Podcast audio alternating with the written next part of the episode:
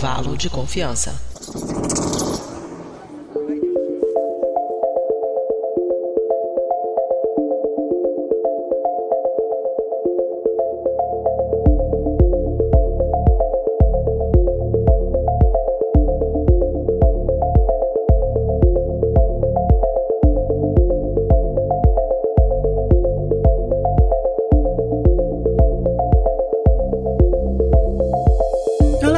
E queridas ouvintes, está começando mais um episódio do Intervalo de Confiança, uma distribuição uniforme de pensamento crítico. Está começando o episódio número 102, né? Então, se você está acompanhando aqui a gente, você sabe que a gente mudou a numeração. Então, agora os números estão corretos, de nada de loucuras de numeração. E hoje a gente vai falar de problema que está cada vez mais presente na nossa sociedade atual, mas que sempre existiu, né? Então, sabe aquela piadinha que fazem repetidas vezes sobre aparência? Então, a foto de algum colega, né, que você acaba compartilhando porque você achou engraçada e daqui a pouco, né, vira um meme. Isso tudo pode ter consequências graves, né? Então, tais atitudes podem causar danos psicológicos psicológicos extremos, que vão desde a ansiedade e depressão e até o suicídio. Além disso, são capazes de, de gerar momentos de desespero que levam cada vez mais jovens a tirar sua própria vida. Antes, o perigo estava na escola, né, ou nos espaços de convivências, mas, no entanto, né, nas últimas décadas, com a internet, as agressões atingem proporções cada vez maiores. Cyberbullying é uma tendência crescente e ele se caracteriza como um assédio moral repetitivo em ambiente virtual. Crianças e adolescentes são grupos mais expostos e algumas medidas podem ser tomadas para protegê-los e minimizar os danos oriundos dessa prática nociva. O episódio de hoje ele é dedicado ao mês mundial contra a prevenção do suicídio, que é o Setembro Amarelo, e com isso a gente vai abordar um assunto que tem, né, cada dia sido mais debatido e como eu disse anteriormente, é o cyberbullying. O episódio começa logo logo, mas a gente vai ser, a gente vamos ouvir os recadinhos aí da Mari.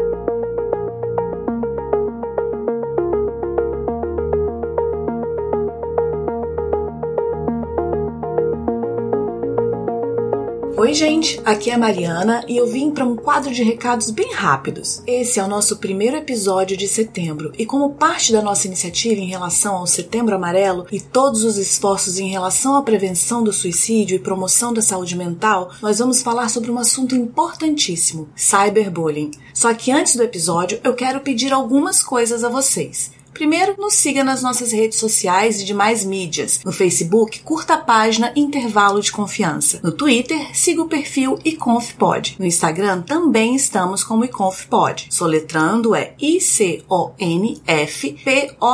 E no YouTube, estamos como youtube.com barra Intervalo de Confiança. O Confiança você pode escrever com cedilha ou só com C que funciona. Vai lá, assine nosso canal e ative as notificações. E claro, você também pode fazer parte do nosso grupo de ouvintes no Telegram. O link para o acesso está no post desse episódio. Entra lá no nosso site intervalodeconfianca.com.br. Agora, falando nesse programa, ele não é feito com o apoio da Intel e nem da Dell Computadores. Nosso trabalho só é possível através da contribuição de ouvintes apoiadores, como a Caroline da Silva Moraes Alves, que contribuem mensalmente com valores que começam a R$ reais, o que dá menos que 20 centavos por dia e esse dinheiro ainda não é bastante para cobrir todas as despesas, mas já nos ajuda muito. Faça como a Caroline, para quem esse episódio é dedicado, e torne-se você também um apoiador da divulgação científica. Para saber mais, entre em intervalodeconfianca.com.br barra apoie. E antes de encerrar os recados, mais uma novidade legal. Agora, o Intervalo de Confiança tem uma loja online onde você pode comprar tanto do Brasil como do exterior camisetas pôsteres, canecas e adesivos com temáticas não só do nosso podcast, mas de ciência no geral. Gente, as artes estão lindas. Entre lá em intervalodeconfianca.com.br barra loja e dê uma olhadinha. É isso então, eu vou ficando por aqui. Até a próxima quinzena, gente. Tchau, tchau.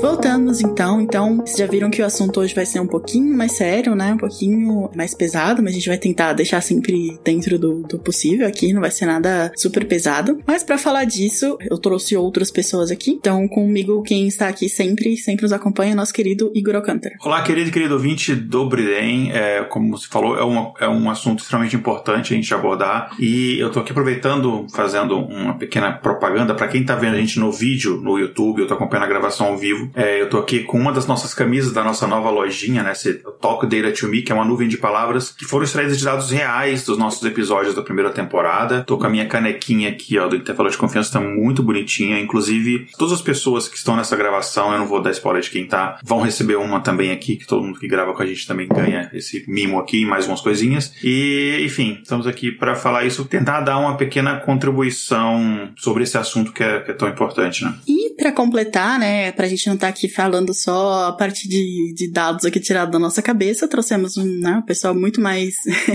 com propriedade para falar sobre o assunto, que é uma pessoa que já veio aqui e foi muito legal, a gente trouxe de novo, que é a Dani Almeida. Oi, gente, é assim, né? Ninguém pode me dar o bra é, a mão que eu peço o braço todo, né? Então, vim uma vez, já tô aqui cavando vaga para vir de novo. Quando você menos esperar, vou estar tá aqui de novo. E a gente fica muito feliz também. É, então, entrando já aqui direto no assunto, eu acho que antes da gente começar a falar sobre o que, que é cyberbullying, eu queria, Dani, se você pudesse explicar pra gente de um modo assim, bem, né, resumido, o que, que é bullying. A gente só ouve falar essa palavra aí em inglês engraçada e talvez a gente não saiba exatamente o que, que é. Então, né, a gente tem uma definição padrão sobre o que é que é, que vai falar sempre de agressões, sejam físicas ou verbais, que acontecem reiteradamente durante algum período de tempo e que sempre tem um público. E aí é muito interessante a gente pensar que o bullying, ele é um tipo de assédio moral, porque envolve também uma relação de desnível de poder. Então, geralmente você vai ter uma pessoa um pouco mais popular, né, ou um pouco mais forte, mais alta ou mais qualquer outra coisa, se aproveitando de uma determinada característica sua para infringir ofensas, xingamentos, ridicularizações e até mesmo agressões físicas sempre mediante uma plateia, né? Então a gente sempre fala que o bullying, ele não tem um único autor, né? A gente não usa o termo agressor, né? A gente usa o termo autor porque a gente entende que em casos de bullying todos são vítimas, né? Quem pratica, quem sofre e quem está assistindo, porque cria-se, tal qual o assédio moral, cria-se uma, uma atmosfera de medo que impede que aquela agressão seja é, denunciada a alguma instância superior. Então, geralmente bullying a gente fala muito no ambiente escolar, né? Então, é, justamente por essa, por esse clima de, de desconfiança que se cria, fica difícil de se reportar um professor, um coordenador, um diretor, porque a pessoa fica pensando, né? Ou é o fulano, daqui a pouco pode ser eu, porque eu também sou, sei lá, é, baixinho que nem o fulano, ou eu também é, ajo de um jeito parecido com o fulano. Então, se eu falar alguma coisa, isso vai acontecer comigo também. E assim, gente, existe uma discussão, acredito que vocês devam trazer aqui mais na frente, mas vou queimar um pouquinho a largada, de que antigamente não se tinha isso de bullying, todo mundo vivia bem e aquela coisa toda. Eu ia falar exatamente disso, sabe? É, já falei assim, tem algumas pessoas, espero que não nossos ouvintes regulares, mas né, deve ter pessoas pensando assim, ah, na minha, na minha época não tinha isso daí, isso é, as crianças de hoje em dia tudo fraca, a gente tá, como é, como é que, eu acho que americanos que adoram falar isso, que é a geração do honra ao mérito, sabe? Ah, todo mundo tem que saber participar, é, o, o, tem que ter prêmio por participar, e qualquer coisa é, é agressão, mas não é bem assim, né? Então, quando a gente fala, né, dessa comparação, a gente incorre numa falácia nostálgica, porque obviamente todo mundo tem traumas com isso, tem gente que carrega eles até hoje e nem sabe que foi por conta do bullying que sofreu, mas é importante a gente distinguir o que é uma arenga, que é como a gente chama na minha terra. O que é, que é uma arenga? O que é que é uma encrenca própria de amigos do que é bullying, né? Então, às vezes eu tenho um amigo muito próximo, muito chegado, que fica me chamando de amarela, por exemplo. Então, ah, tu é amarela, vai comer um feijão, menina, tu é amarela, kkk. E eu não me importo de ser chamada de amarela e inclusive faço piada com isso. Sei lá, pintei minha bike de amarelo e digo, eita, é a amarela e a amarelinha, sabe? E aí, por que que isso não vai ser bullying? Isso não tá me gerando desconforto, não tá me gerando ridicularização não tá me expondo negativamente, por quê? Porque eu estou é, concordando com a brincadeira. Então a gente vai dizer que é uma brincadeira quando ambos estão rindo, ambos estão brincando. A partir do momento que eu coloco isso como algo que me incomoda e eu manifesto isso para outra pessoa, eu já estou desautorizando. Isso já passa a ser uma situação de bullying. Então muitas dessas situações que algumas pessoas se referem de antigamente eram situações em que era uma brincadeira porque ambas as partes concordavam e enxergavam aquilo como uma brincadeira. Então o bullying ele sempre vai ter um elemento de ridicularização, né, de exposição ao ridículo, né, e de menosprezo por aquela pessoa, tá? Então, realmente quem vai dizer o que é que é ou o que não é bullying é além da intenção da pessoa que está fazendo aquilo ali, a forma como quem sofre se sente, certo? E isso precisa acontecer reiteradamente. Então, não é tipo uma brincadeira que, ah, eu cortei o cabelo e meu cabelo tá parecendo uma tigela e alguém diz, eita, lá vai tigelinha. E aí depois passa e ninguém mais fala no assunto. Isso não pode ser considerado bullying. Para ser bullying, precisa ser recorrente, precisa ser o que a gente chama popularmente de marcação. Eita, fulano tá de marcação comigo, só pega no meu pé, só tira onda comigo, sabe? Precisa ser recorrente. E aí, então, agora que a gente tem já uma definição assim melhor do que, que é bullying, dá pra gente definir um pouco do que, que é o cyberbullying, que é o tema que a gente vai falar hoje, né? Então, uma tradução aí bem ao pé da letra seria um bullying virtual. Então, ele é o bullying que aqui a gente explicou o que, que é e ele é realizado especialmente por tecnologias digitais, né? Então ele pode ocorrer em diferentes mídias sociais, plataforma de mensagens, plataforma de jogo, é, direto no seu celular, né? E como a Dani falou, é um comportamento repetido, né? Com o intuito de assustar, enfurecer ou envergonhar aqueles que são vítimas, né? De acordo com a Unicef de 2021. E aí alguns exemplos incluem espalhar mentiras ou fotos comprometedoras de alguém nas mídias sociais, é, enviar mensagens ou ameaças que humilham pelas plataformas de mensagens, é, se passar por outra pessoa pessoa e enviar mensagens maldosas ao outro em seu nome, né? Então, de repente você descobre que alguém recebeu uma mensagem sua que não foi você que mandou, né? Alguma coisa assim. E aí, uma coisa que é um ponto que é bem interessante é que assim, o bullying presencial e o cyberbullying, eles não são completamente separados, né? Então, muitas vezes eles são é, juntos, né? Eles acontecem ao mesmo tempo. Então, é, sei lá, principalmente em questão de, de escola, hoje em dia não tem mais como você separar, né? Que, os seus colegas da escola do, do que você tem eles na, na rede social, né? Normalmente você tem os, os dois no mesmo ambiente, né? Só que o cyberbullying, ele deixa um rastro digital, né? Então, o bullying é, presencial nem sempre é possível acompanhar, é, porque como a Dani falou, ele às vezes acontece fora de algum ambiente que tem uma outra pessoa vindo ou que tem algum responsável, mas o cyberbullying não, ele deixa um rastro, né? Então, esses registros, eles podem tornar úteis e fornecer indícios para ajudar a dar um fim a esse abuso, né? Então, esse bullying pode ser potencialmente mais nocivo, porque jovens, né, que a gente tá falando de jovens porque eles são a parte, assim, da, da faixa etária que tem mais acesso a isso, que mais acontecem com eles, né? Então esses jovens acabam passando cada vez mais tempo na internet, então eles ficam cada vez mais expostos, e aí o cyberbullying, ele vem para dentro de casa, né? Tipo, não é mais num lugar só, ou na escola, ou no, sabe, no play do, do, do condomínio, então. Então esse bullying, ele é um abuso sistemático de poder que ocorre por meio de uso de tecnologias, né? E ele tem duas principais características, que a gente já falou alguma coisa, né? Então são a repetição e o desequilíbrio de poder, né? Então nem sempre elas são claramente diferenciadas, né? Mas eles acontecem também no ambiente virtual, assim como no presencial. E ele é frequente porque quem pratica, né, se aproveita do anonimato da internet e da rapidez com que o conteúdo se espalha, né? Então, tem um estudo aqui do de Smith, de 2028, que ele destacou sete mídias principais, né, que foram descritas pelos alunos do ensino médio que ele estudou, né? Onde ocorre o cyberbullying. Então, chamadas de celulares, é, mensagens de texto, imagens e videoclipes, né, que as famosas montagens que o pessoal faz, é, e-mail, sala de bate-papo, né, mensagens instantâneas, alguns sites. Na Coreia do Sul aqui também, a gente colocou aqui, tipo, que é bem frequente em jogos pela internet também, aqueles jogos online, né, é que todo mundo joga junto, né. E aí, nos últimos anos também com as, o, as diferentes redes sociais, né, então Facebook, Twitter, Instagram, TikTok, né, que, que tem uma, um, perfil muito jovem, eles passaram a ser meios comuns para abusos psicológicos, né, à medida que a tecnologia se desenvolve, surgem novos meios de cyberbullying. E aqui eu acho que, não sei se o pessoal vai lembrar, mas é é, no começo do Snapchat, é, o que o Snapchat fazia era aquela coisa de mensagem que apaga depois de um tempo, né? Tipo, ou aquela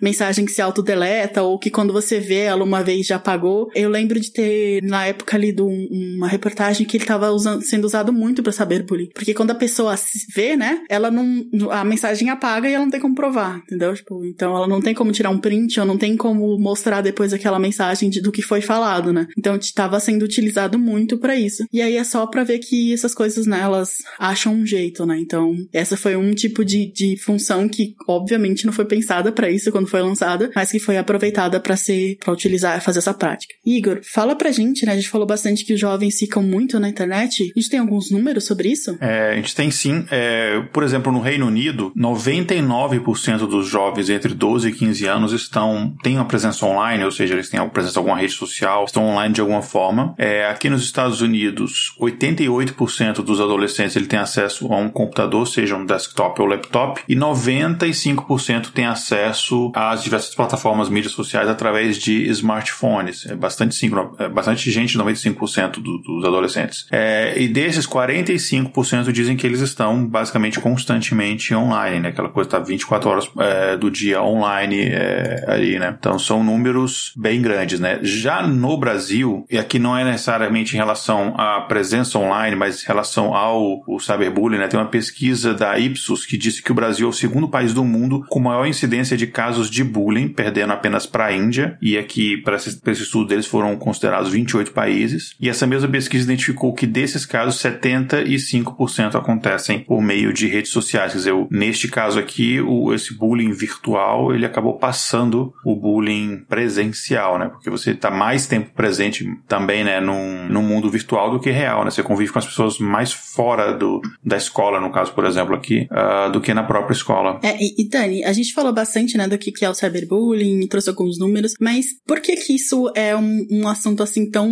né, é, tipo, importante de falar e o que, que ele pode causar numa pessoa que sofre um cyberbullying, por exemplo, ou um bullying mesmo, né? Eu acho que é importante a gente considerar que o cyberbullying, ele consegue ter um poder muito mais nocivo do que o bullying por si só. Lembra que eu falei da parte do público, né, que toda a ação do, do bullying envolve sempre uma plateia, porque o objetivo é expor a principal vítima ao ridículo. Para isso você precisa de alguém vendo. Então, quando você fala de cyberbullying, você está falando de uma plateia ampliada, né? Agora quem está assistindo não é mais é, apenas a minha turma na hora do recreio, né? Agora quem tá assistindo é uma timeline inteira. Agora quem tá assistindo são os meus seguidores. Agora eles podem fazer um linchamento virtual de uma pessoa que foi considerada com característica ABCD. Então. E fora também que na, na é, uma vez que você coloca informação na internet, você não tem mais o controle, né, daquela, daquela informação, né? Então ela pode se replicar ad eterna. Exatamente. Então, por exemplo, é, você faz bullying com alguém por conta do sotaque que a pessoa pessoa tem. E aí joga isso, né, na internet e transforma isso no cyberbullying. Então faz um vídeo pedindo pra pessoa falar uma determinada palavra e começa a zoar a pessoa enquanto você tá gravando esse vídeo posta na internet. Aquilo ali, na mão de uma pessoa ou outra, pode ser que alguém diga, né?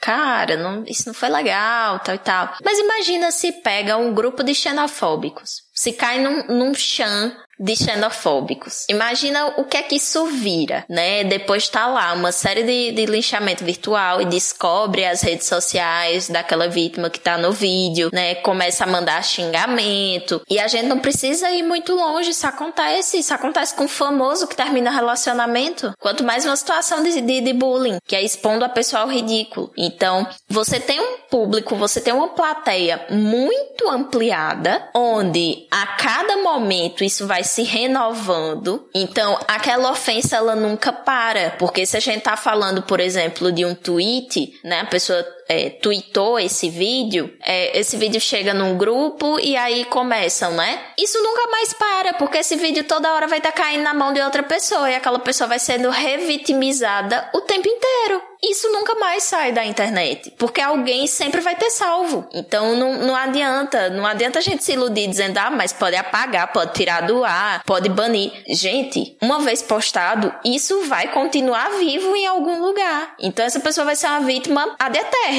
E aí já não basta esse peso, né, de constantemente ser revitimizado de tempos em tempos, você ainda tem um problema maior. Geralmente quando a gente fala de cyberbullying, as maiores vítimas são crianças e adolescentes, né, dessas situações como um todo. Porque geralmente quando a gente fala de, de adulto, a gente usa o termo assédio moral. A gente não usa bullying. Então, meio que bullying foi a forma como a gente encontrou de proteger as crianças e os adolescentes de assédio moral, né? Que a gente não podia usar o termo assédio moral porque a criança tá sempre num desnível de poder em relação ao adulto, né? Então a gente tinha que proteger as crianças de outras crianças. O que, é que a gente vai fazer? Não, vamos usar esse termo aqui, o termo bullying, ele encaixa bem nesse sentido. E aí o que é que acontece? Para crianças, é, para adolescentes nem tanto, mas para crianças principalmente, o lugar mais seguro que a maioria das crianças tem quando você perguntar a ela qual é o lugar mais seguro que você imagina, é dentro de casa. Porque geralmente dentro de casa é onde vão estar os cuidadores, é o ambiente onde ela cresceu ouvindo que se qualquer coisa desse errado, ela podia voltar para esse ambiente. Onde é que o cyberbullying acontece? Dentro de casa, né? Ela tá acessando a internet, ela pode acessar da escola? Pode, mas ela acessa principalmente dentro de casa. Então o que é que você tem? Você tem uma situação de violência, porque o cyberbullying ele é uma forma de violência que acontece no ambiente mais seguro daquela criança, que é dentro de casa. Então, como não se fragilizar se você está sendo vitimizado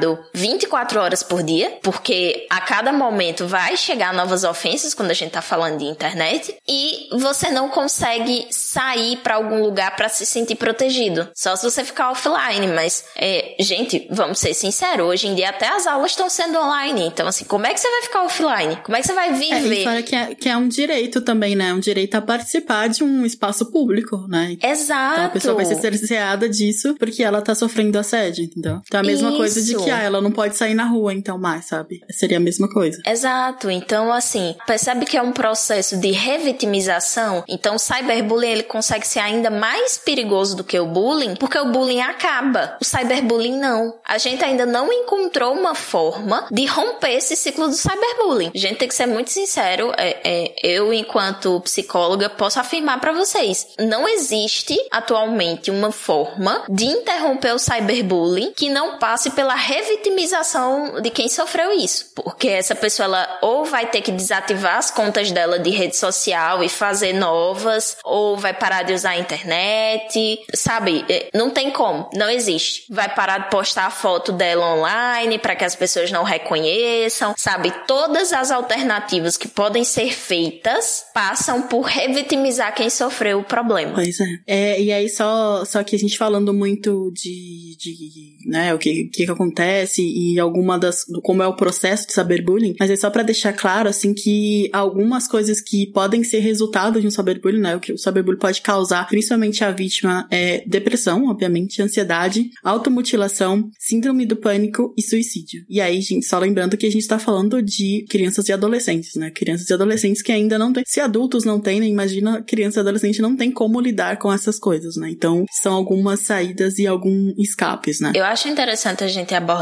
que não é que a depressão, a ansiedade, a síndrome do pânico, ela surge do nada. Ela é consequência direta do cyberbullying. Porque o que é, a ansiedade? É um estado de alerta do organismo mediante uma ameaça. E aí, se você tá num contexto onde a qualquer momento pode chegar uma ofensa, você vai estar tá constantemente em estado de alerta, ansioso, porque você não sabe. Você vai pegar o celular e a qualquer momento pode aparecer uma notificação com ofensa para você, que você não sabe de onde veio. Então, don't Tá aí. Depressão, o que é que acontece?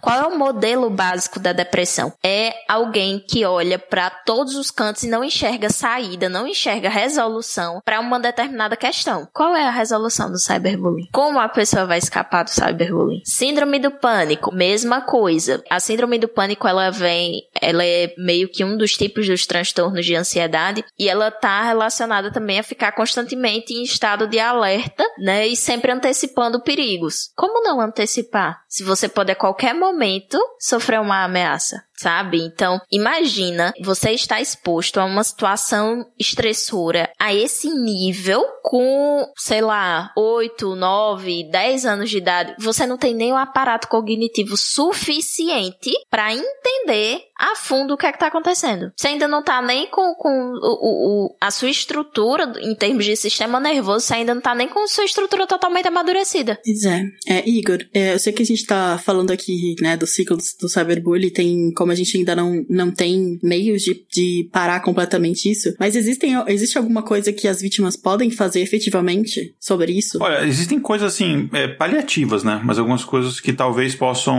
a, ajudar a minimizar um pouco o fato, né? É uma coisa, é, por exemplo, as principais redes sociais, elas têm mecanismos de, ou de você denunciar uma determinada postagem, ou mesmo de você marcar uma determinada postagem como bullying, né? Como cyberbullying. É, então, é, tem um, diferentes termos, né?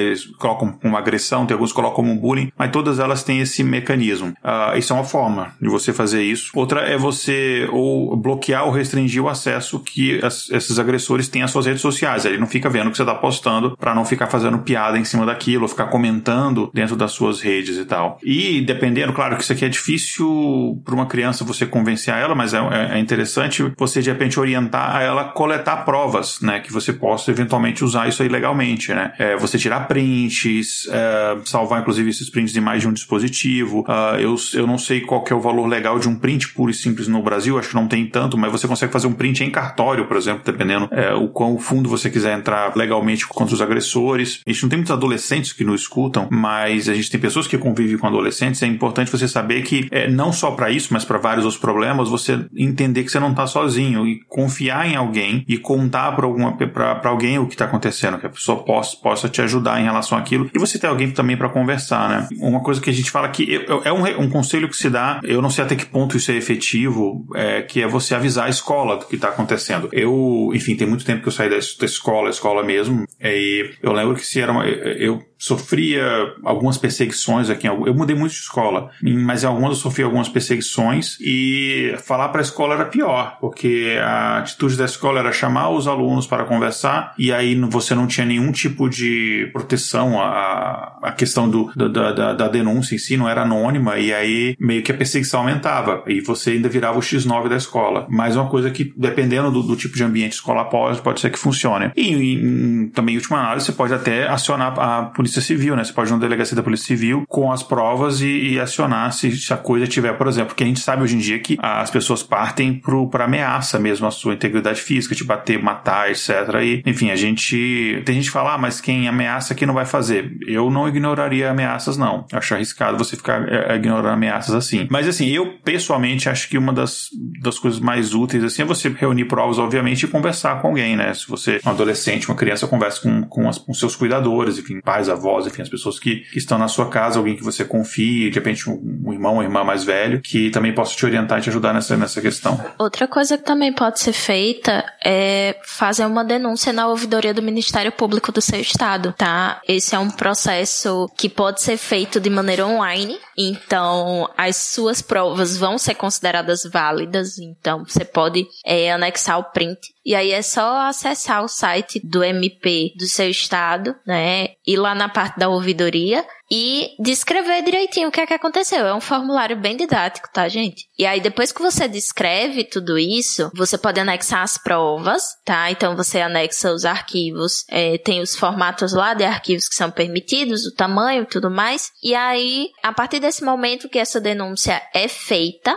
ela vai ser levada à promotoria correspondente e caso não seja de competência do Ministério Público, eles enviam de volta para você as orientações de onde você deve procurar tá? Para resolver a demanda. E pode ser formulada queixa-crime, enfim, pode ter alguns tipos de desdobramentos a partir das diligências que são tomadas depois da denúncia feita. Então, você também pode fazer a denúncia de maneira anônima, preservar o seu anonimato sob a justificativa de medo de represálias, certo? Isso pode ser feito também. Então, se você está sofrendo bullying por um professor, você pode denunciar, tá? E aí você pode colocar que não quer botar seu nome por conta disso. E isso vai ser investigado. Então, se você não tem uma pessoa de confiança, porque às vezes o adolescente não tem, às vezes é, o adolescente, a criança não tem, às vezes vai tentar falar pro pai, pra mãe, pro professor, pro irmão, pro tio, e a pessoa diz que é besteira, diz que ele tem que deixar pra lá, que ele não pode botar isso na cabeça, e minimiza, né, as consequências de tudo isso. Então, a gente tem um problema principal com relação ao bullying, que é um problema cultural, né? As pessoas levam como se isso não fosse nada demais. Mas é. Então, você pode denunciar também pelo Ministério Público, tá? Não custa nada e você consegue fazer isso da sua casa. Você não precisa nem ir a qualquer lugar. Você falou uma coisa interessante, Tânia. Eu lembro quando. Eu não sofria nenhum bullying assim tão grande na minha época de, de, estudante por dois motivos. Primeiro, porque não tinha internet, então a coisa não, não, não havia o cyberbullying. Pra pessoa querer fazer o cyberbullying, acho que ela teria que mandar uma carta, porque era o meio de comunicação da época. E porque eu acabava mudando muito de cidade, de escola, então eu não ficava muito tempo numa escola. Acho que, mais, acho que eu nunca fiquei mais que dois anos na mesma escola. É, então tinha essa vantagem. Mas eu lembro que algumas vezes, é, acho que duas ou três vezes, eu cheguei a falar pros meus pais e a resposta da minha mãe era que, ah, isso era besteira, você se preocupa só com estudar. E eu lembro meu padrasto, a, o que ele falava era, é, resolve lá, desce a porrada. Eu tentei essa estratégia, não deu muito certo, porque eu não era, eu era muito magrelo, eu não era forte, então minha estratégia de bater nos outros crianças era tipo, um dia eu peguei um skate e quase matei o menino, que eu meti um skate na nuca dele, e ele tipo caiu desmaiado. Não era uma boa alternativa. E aí no final não tinha ninguém para falar. Aí eu, eu conseguia é, sobreviver porque eu desenvolvi a estratégia de ficar amigo dos caras e fazer. Só que eu virava um escravo, porque eu fazia todos os trabalhos e provas deles na escola. É, eu fazia inclusive a prova. Ele sentava atrás de mim, eu fazia uma prova em lápis, passava para ele, depois pegava a prova dele em branco e fazia a minha diferente. E aí eu conseguia ter alguma sobrevida, o que não era ideal. E de fato, para mim era uma coisa assim que não tinha muita solução. Era um alívio quando eu mudava de cidade ou de escola, é, exatamente por causa disso, sabendo que poderia acontecer de novo na, na outra escola, mas enfim, até que um dia acabou o ensino médio, é isso, enfim, acabou na verdade o, o ensino fundamental, esse negócio não começa tanto problema. Mas é, é, muito forte isso, né? Você não ter com quem, quem, em quem confiar. Sim, sim. E realmente em alguns casos não tem, porque como você falou, é, a escola não tá preparada para lidar. Então, gente, não é puxando a brasa para minha sardinha não, mas ainda hoje são poucas as escolas que têm um psicólogo e quando tem um psicólogo, nem sempre ele tá preparado para lidar com bullying, certo? Então, lembrem, bullying é uma questão essencialmente cultural, né? A gente tem questões de muitos profissionais que eles não foram preparados durante a sua própria graduação para lidar com casos de bullying, que acham que é só uma arengazinha de, de colegas, daqui a pouco vai estar tá tudo bem, mas às vezes você tem gente que tá apanhando, né? Às vezes chega a esse nível de apanhar, às vezes chega ao nível de uma violência patrimonial, né? De, de roubar o dinheiro do lanche. Às vezes chega no nível de intimidação de que a criança perde o controle do seu xixi. A criança faz xixi porque ela fica com medo só de ver a pessoa. E isso é num nível que, às vezes, o, o psicólogo na escola ele não está preparado para lidar nem mesmo com um professor que faz bullying com um aluno, porque isso também é frequente. Então, como é que vai ser, né? E aí, às vezes, quem lida com isso é a coordenação pedagógica, e geralmente a coordenação pedagógica chama a pessoa que praticou o bullying e a pessoa que sofreu o bullying para conversar. Gente, tá na cara que isso vai dar errado. Você tá mostrando que a pessoa lá acabou né? Que a pessoa é, é, contou que ela estava sofrendo bullying. Não tem como isso ser bom. Isso só aumenta questões do tipo, te pego na saída e você aumenta as taxas de violência dentro da própria escola e aí gera o medo de quem presencia também não ir contar porque fica com medo de sofrer também, sabe? Então, a questão toda do bullying, ela passa por um, um, momento preventivo, que é o mais importante, né? De você fazer um momento preventivo, mas os casos de bullying, eles também têm que ser levados com uma seriedade maior, né? Não, não é só arenga, gente. Isso pode dar ruim, assim, em níveis alarmantes. E são casos de violação de direitos humanos, tá? Porque alguns casos de bullying, na verdade, não é bullying, é racismo, é homofobia, né? Xenofobia. Então, alguns casos são nesse nível. E aí, a gente tem que estar preparado para intervir de várias formas e intervir protegendo a integridade da, da, das vítimas, que são todas, né? Então, como é que eu posso fortalecer essas crianças, esses adolescentes, para que eles consigam se livrar de situações de bullying? Como é que eu posso fortalecer essas crianças esses adolescentes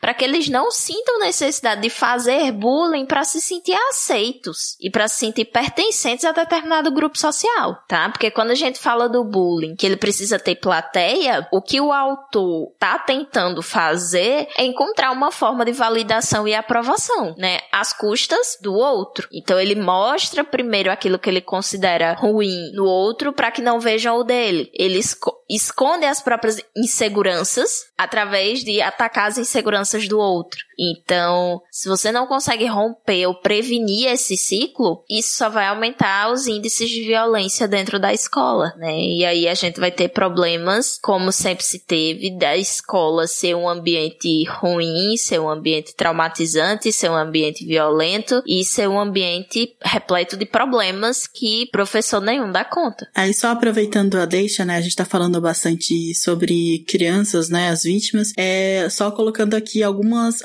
alguns indícios de que uma pessoa, uma criança, né? Um, um adolescente está sendo vítima de, de cyberbullying e bullying em geral, né? Então, porque a gente tá falando aqui bastante do nosso ponto de vista que a gente tem que ajudar as crianças e proteger, mas se você é pai, né? Se você tem acesso a, a essa faixa etária, como que você descobre, né? Então, alguns indícios são, ela não quer mais ir pra escola, né? Ou pede para trocar de escola, como né, o caso que o Igor relatou aqui pra gente, então ele ficava feliz quando trocava de escola. Ele sente-se mal na, perto da hora de sair de casa, né? Sair de casa para ir pra escola, ou pra, de repente, ele brincava na rua com o pessoal, ou em algum lugar, e agora ele não quer mais ir, ou de repente ele fica doente exatamente na hora de ir, né? É, ou então ele revela medo de ir e voltar da escola, de repente é no, no trajeto, né? Que acontece alguma coisa, sabe? É, e aí ele pede para levar ele na escola, né? Ele muda frequentemente o trajeto entre a casa e a escola, então se ele for já uma criança mais velha, um adolescente que vai sozinho, de repente ele sempre tá trocando, sabe? Ah, vai por outro caminho ou faz outro trajeto. Ele apresenta baixo rendimento escolar, então, gente, baixo rendimento escolar é uma coisa a se sempre levada em conta e não é, sabe, automaticamente porque a criança é preguiçosa ou porque ela tá conversando na aula e não presta atenção, não é isso, sabe? É, é uma coisa que pode trazer vários indícios, assim, né? E aí, em relação a comportamento, de repente ela se torna uma pessoa fechada, redia, ansiosa, deprimida, uma criança que não era assim, ou um adolescente que não era assim, se torna isso. É, ela apresenta manifestações de baixa autoestima, então, né, ela já começa a duvidar de, do seu próprio valor,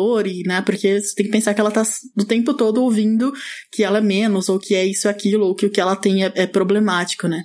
E aí, o mais óbvio e mais grave, né, ela tenta ou comete suicídio, né. Então, isso é o que a gente quer prevenir de não, não chegar a esse, esse ponto é, extremo, né. Então, prestando atenção nessas coisas, e, e o básico é, né, prestar atenção na criança, prestar atenção no adolescente como pessoa, né? Então acho que se você faz isso, já dá para notar todos esses, esses é, indícios e, e, e, ser aquela pessoa com que ela confia e vai tentar ajudá-la, né? E outra, que esses indícios, eles podem ser não apenas de bullying e de cyberbullying, mas também da criança sofrendo abuso ou assédio sexual, tá? Exatamente. Então, pedir para trocar de escola, ter medo de ir para escola, começar a ter dor de barriga, ânsia de vômito. Então, crianças muito pequenas que não conseguem expressar tão bem os sentimentos porque ainda não aprenderam a nomeá-los, elas vão ter diarreia, elas vão ter náusea, vômito, certo? A criança fica vão sempre doente, né? tremendo. né? Volta de férias, a criança tá sempre doente. Isso, tipo, tem vai ficar motivo. tremendo. Algumas delas, elas podem desenvolver dermatite atópica, então elas ficam todas empoladas, cheias de pintinhas vermelhas antes da hora de ir pra escola. Então a mãe fica pensando que é o uniforme da escola que tá dando alergia, troca o amaciante, troca o sabão em pó,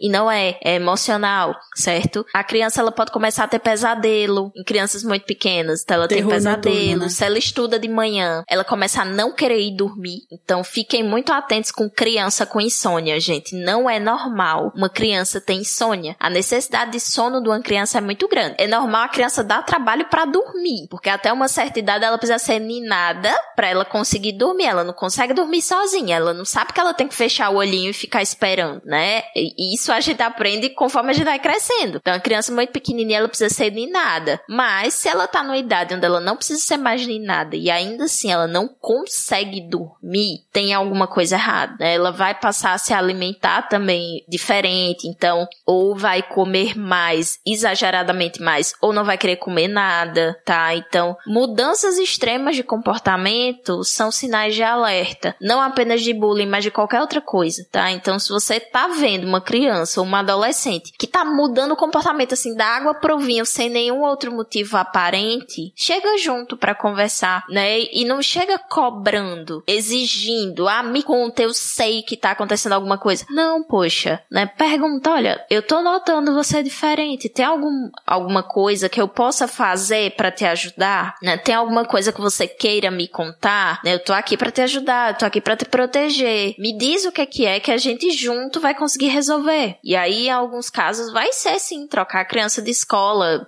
Infelizmente, gente. No caso de, de uma criança que tá sofrendo bullying por parte do professor, assim, infelizmente, a resolução vai ser essa. Dificilmente o corpo escolar vai afastar esse docente das funções, sabe? E vamos ser sinceros, às vezes não afasta nem por denúncia de, de, de, abuso sexual, de assédio, quanto mais de bullying, sabe? Então, uma coisa importante é criar um canal de diálogo frequente com as crianças e adolescentes da tua família e do teu convívio, para que qualquer sinal de qualquer coisa errada, elas consigam ter confiança em você para te contar. Então, cria um ambiente de não julgamento, né? A prevenção passa por isso criar uma relação com ela como você cria uma relação com uma outra pessoa. Às vezes tem algumas pessoas que tratam como se criança e adolescente fosse outra coisa separada, né? Tipo, ah, não, não, não é, não, não, não preciso falar com ela normal, ela é muito pequena, não sabe?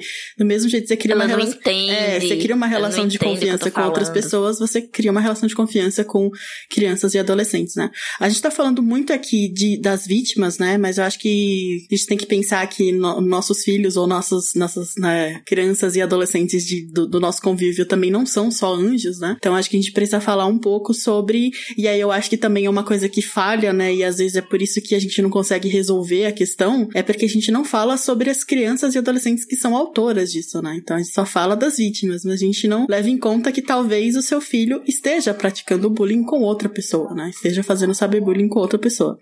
Então, algumas características que a gente trouxe aqui, né? Então, é, eles têm um desrespeito por hierarquias, assim, mas não questão de, ah, né, não, não tem aquela hierarquia clássica e coisas, não, tipo, desrespeitos em questões, sabe, tipo, de, de poder, de quem são os pais, quem são os professores, então esses respeitos, assim, muito grandes. Eles também conseguem manipular algumas pessoas, né, para se livrar das confusões, então aí desde colegas até é, outras pessoas, né, então eles portam-se como se não tivesse nada de errado acontecendo, né, tipo, não tem problema nenhum rolando, é, outra pessoa deve estar tá maluca, né. Kézia, eu acho importante a gente fazer um parêntese aqui, porque quando a gente fala de desrespeitar a hierarquia, de modo geral, a gente fala de uma dificuldade de seguir regras, uhum. né? E aí a gente vem com a importância do ambiente familiar, porque você tem uma criança, um adolescente que tem dificuldade de seguir regras, e aí, quando você fala da manipulação, né, manipulam pessoas para se livrar das confusões, a gente vê como o ambiente familiar ele tá influenciando, né, no comportamento dessa criança, desse adolescente, porque ele tá num ambiente onde não se tem vínculos de confiança, né, onde mentira é um comportamento absolutamente comum e aí a criança ela aprende por imitação, né? Então, e assim então você consegue as coisas, né? Então. Exato. Se os pais manipulam ela o tempo inteiro para fazer o que, que ela quer, será que ela já tem freio moral suficiente para entender que ela não pode fazer isso sempre, né? Então, é, junta uma criança que não tem um ambiente doméstico com regras e além disso tem um ambiente doméstico pautado na manipulação e não no diálogo, você tem um, uma receita pronta para dar ruim em algum momento, de alguma forma, né? Porque você tá criando uma criança que no futuro, ou até mesmo no presente, vai ser dissimulada. Sim, porque é assim que ela aprendeu a né, se relacionar com o mundo, né? E aí, vindo aqui mais pro lado de, do cyber, né? Do cyberbullying, é, de repente, a, a, essa, essa criança ou esse adolescente, ele tá mexendo no computador ou no celular e ele muda de tela rapidamente ou fecha programa quando alguém chega perto. Ele usa os computadores até altas horas da noite e aí pode ser né, de novo, desrespeitando regras, ou de repente, é, né, fica muito tempo batendo papo, assim, né? É, claro, gente, tudo isso com ressalvas, né? Não é, são coisas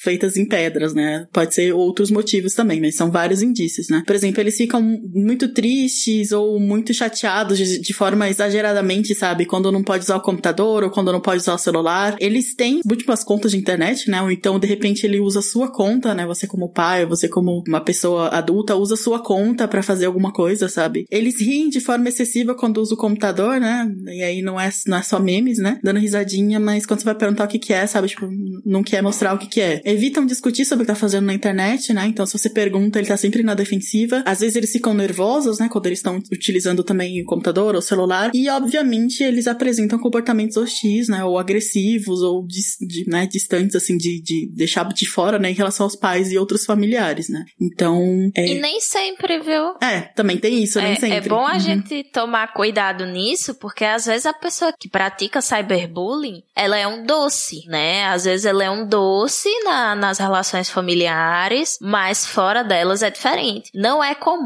Eu já estagiei numa, numa escola e não é incomum quando a gente chama os pais para conversarem por algumas questões, os pais dizerem o quê? Fulaninho fazendo isso? Como assim casa nunca fez? E às vezes a gente sabe que fez e o pai tá, o pai ou a mãe tá mentindo ali, mas às vezes realmente o fulaninho nunca fez aquilo, porque em casa ele é validado por ser carinhoso, por ser quietinho, tal e tal, mas fora de casa, no ambiente escolar, ele não é validado por isso. Então ele começa a agir de outras formas em busca dessa validação. Sim, e às vezes também o grupo, né? Tipo, o grupo todo faz, e aí quando ele tá sozinho em casa ou tá fora das salas de chat ou fora do, do grupo de WhatsApp, ele não é assim, entendeu? Porque ele não tá dentro do, do ambiente que deixa ele fazer isso, né? Eu, eu tava pensando na palavra em inglês enable.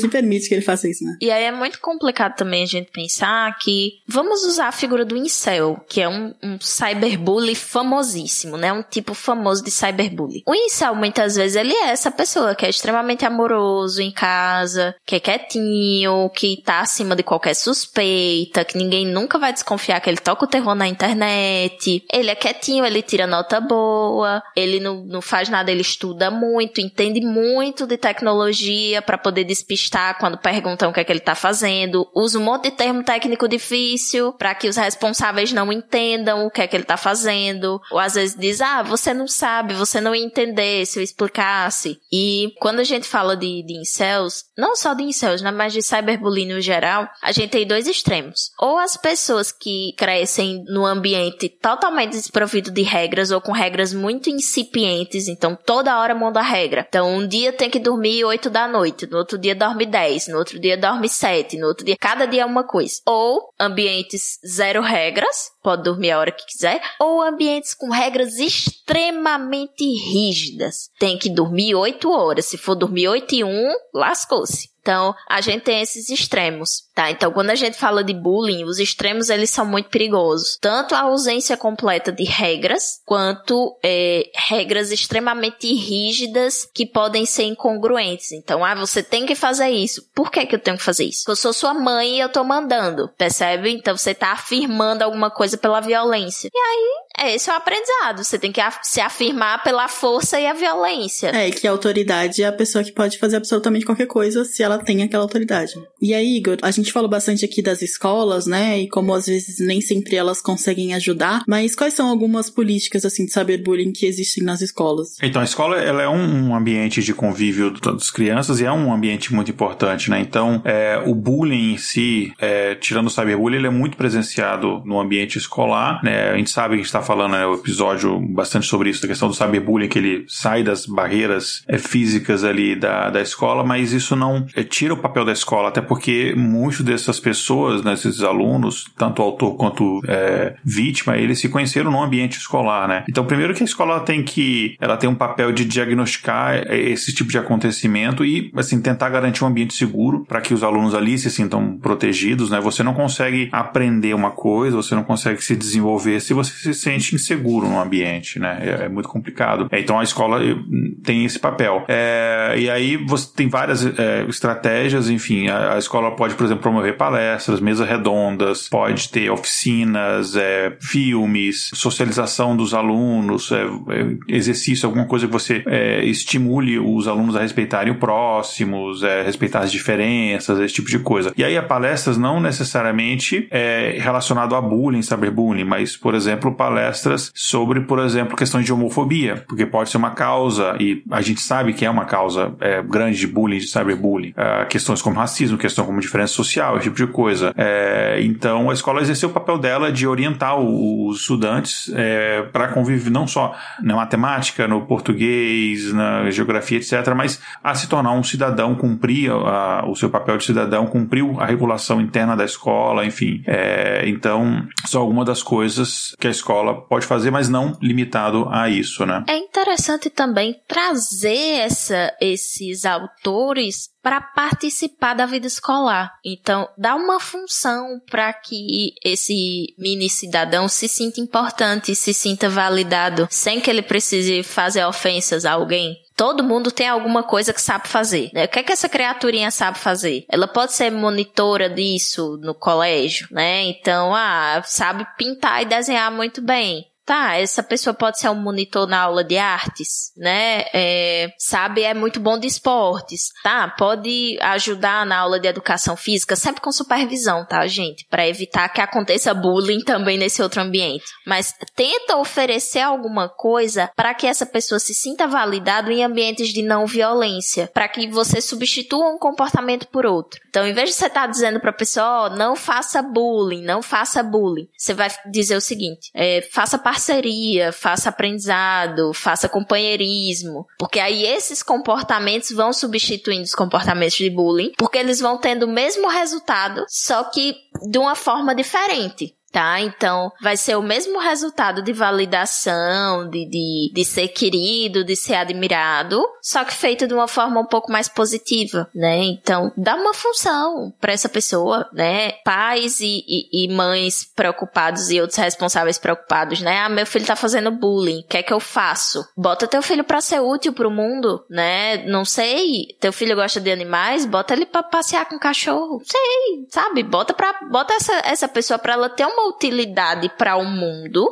e também coloca essa pessoa em contato com as consequências das ações dela. Então, primeiro consequencia, né, o que aquela, que aquela pessoa faz, põe sim de castigo, tira privilégios, tira sim, e posteriormente a isso dá uma função, né, entende, diga, ó, oh, oh, cara, ó, oh, mina, você precisa ter uma função social, você é um cidadão, vamos aprender agora a se comportar que nem gente, né, a conviver em sociedade, de que forma, né, então então, várias, né? Vai ajudar no hortinha comunitária, vai, sei lá, passear com o cachorro, vai dar monitoria de alguma coisa, mas encontra formas para que esse, esse jovem, esse adolescente, ele seja validado por outros meios que não a violência. Exatamente. É, que outras coisas, Igor, a gente, tipo, pais pode deixar para fazer, né, para deixar as crianças e adolescentes mais seguros, assim. Que no, no fim das contas é isso, né? É, eu achei muito interessante que a Dani falou dessa questão de dar um papel e tal. É uma coisa que, por exemplo, com a caçula aqui que mora com a gente, que eu tento fazer com a, com a Bárbara, é, a gente, bom, ela tem as tarefas dela normalmente de casa, de arrumar o quarto, arrumar o, o, o ambiente de, com os brinquedos e tal, mas ela ajuda a cuidar do jardim, esse tipo de coisa é interessante. Ela, você vê que o comportamento dela, que ela era uma criança muito agitada, melhorou muito quando a gente começou a, dar esse tipo de, de, de responsabilidade para ela. É, eu acho que uma coisa fundamental, é, e eu falo por experiência própria como pai e como filho, né, quando, enfim, é, ainda sou filho, mas enfim, quando eu morava ainda com, com meus pais, é você ter um ambiente que você consiga chegar e, e se abrir, enfim, e, falar dos seus problemas. Então, deixar esse ambiente aberto. E assim, na minha visão, a Dani pode falar, Neil, Igor, você tá errado, mas na minha visão de filho, era uma coisa que não funcionou para mim porque eu não, me, eu não sentia essa segurança, porque era uma coisa que acontecia de vez em quando. Acontecia algum problema, aí chegavam para mim, não, você, se tiver algum problema pra falar com a gente, você pode falar, mas essa, essa confiança não foi construída anteriormente, né? Não é uma coisa, ah, só quando tiver um problema, então você vai falar que a pessoa confia com você, sendo que no dia a dia não, você não, não, não é nem que não tem essa abertura, mas a pessoa não acha que tem essa abertura. Você não deixa claro para isso. Não, só, só falar que, tipo, isso acontece com muitos pais e filhos, né? Que é o, o, clássico pai que fala assim: ah, mas como assim meu filho não confia em mim? Eu falei para ele que se ele tiver algum problema, ele pode falar comigo, obviamente, né? Ele não entende por que, que a criança ou adolescente não, não acha que isso é verdade ou não consegue atuar, né, em cima disso. E tem um exemplo muito fácil disso, de por que, que a criança não, não confia no, nos pais. É, o exemplo clássico é o seguinte: a menina tá lá, a menina menstrua a primeira vez. Aí conta, né, pros pais que menstruou a primeira vez. E aí diz: pelo amor de Deus, não conta pra ninguém Maior que eu menstruei. Eu não vida, quero que cara. ninguém saiba. Ou porque tá com vergonha, ou porque realmente é algo muito íntimo, né? A primeira menstruação, poxa, é um negócio íntimo pra caramba. Daí, de repente, tá a família toda sabendo, todo mundo dando parabéns e aquela coisa toda. Como é que você vai confiar de contar qualquer coisa? Se quando você contou, todo mundo ficou sabendo. Aí a, pa, os pais viram e falam: ah, mas isso não é nada, isso era uma coisa boba, ou achar, ah, todo mundo tinha direito de saber, ou ah, isso ficou entre a gente, né? Uma coisa positiva, não sei o que. É a mesma coisa, sabe? É, sei lá, ou aquele clássico do tipo, ah, você fala pra sua mãe mãe, e aí você fala pra ela assim, ah, não conta pro meu pai. Tipo, pode ser motivos bestas, ou tipo, sabe, ah, não, não, cara, ou o contrário, você conta pro seu pai, né? E aí quando você vê no outro dia eles estão discutindo sobre, ela fala, ah, não, mas, né, é seu pai, lógico que eu falei, sabe? Tipo, acho que assim, a relação que você tem entre casal não é a mesma coisa que você tem a relação com seu filho, entendeu? Não, e assim, como é que, que, que a criança vai confiar? Gente, né, é, é o que é bobagem para você é uma coisa totalmente importante para elas. Vocês já passaram dessa fase, mas eles ainda estão vivendo vendo ela. Então, sei lá, se teu filho chegou para ti e contou: Olha, eu tô gostando de tal pessoa. Esse é o clássico. Vai ficar dois anos a, a, o pai perguntando: Ah, e aquela menininha? Ah, não sei o quê. E pergunta na frente de todo mundo, ou então quando aparece a pessoa na frente, aí o pai vira pra pessoa né, e diz: Nossa, meu filho fala de você direto e não sei o quê. Ai, gente vocês já tiveram essa idade, sabe? Então, assim, construa um ambiente de confiança, como o Igor falou. Não adianta só falar, tem que mostrar. O que é que é um ambiente de confiança? Guarde os segredos dos, das suas crianças, né? Por mais bobos que sejam. Mas se você for precisar romper esse segredo por algum motivo, você avisa e justifica para a criança por que, é que você tá rompendo esse segredo. Então, por exemplo, uma situação de abuso sexual que a criança te contou. Você vai ter que romper o segredo. E aí você vai ter que explicar para essa criança, olha, olha, eu vou precisar contar isso para outra pessoa, porque isso que você me falou é uma situação séria. E contando isso, a gente vai poder te proteger melhor, vai poder te dar assistência, cuidar melhor de você.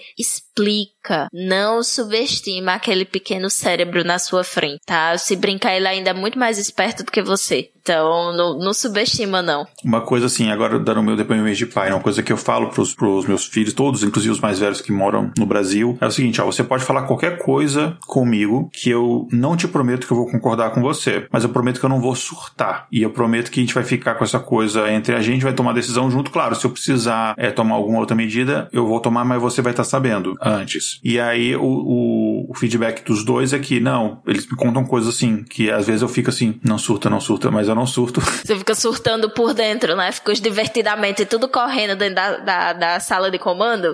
Exato. Espero que eles não tenham escutado isso. Mas assim, não converso com, não falo com a mãe de, de nenhum deles. É, são duas mães diferentes, enfim. É, sobre o assunto e, e eles, te, eles têm uma confiança muito maior de contar para mim, tanto que depois as mães vêm me contar as coisas que eu já tô sabendo, tipo, há meses e tal. E, e eu acho interessante porque eu tento fazer é, aquilo que é um ambiente que eu não tinha quando, quando eu era criança, porque eu acho que um problema de muitos pais é que eles esquecem quando eles eram filhos, eles fazem exatamente aquelas coisas que eles não gostavam que fizessem com eles. E aí você meio que você repete aquele mesmo ciclo de problemas. É, então a gente meio que tenta, tentar lembrar, né, como é que era e não tentar repetir os meus erros, vamos tentar aprender, né, gente? Então eu acho que, assim, os pais podem trabalhar junto com a escola também, tem todo tipo de coisa, mas assim, na minha opinião, de pai e de filho, criar esse, esse vínculo de, de confiança desde sempre é fundamental não só para as coisas ruins, mas para as coisas boas também. E validar, né, sua, suas crias. Então, é,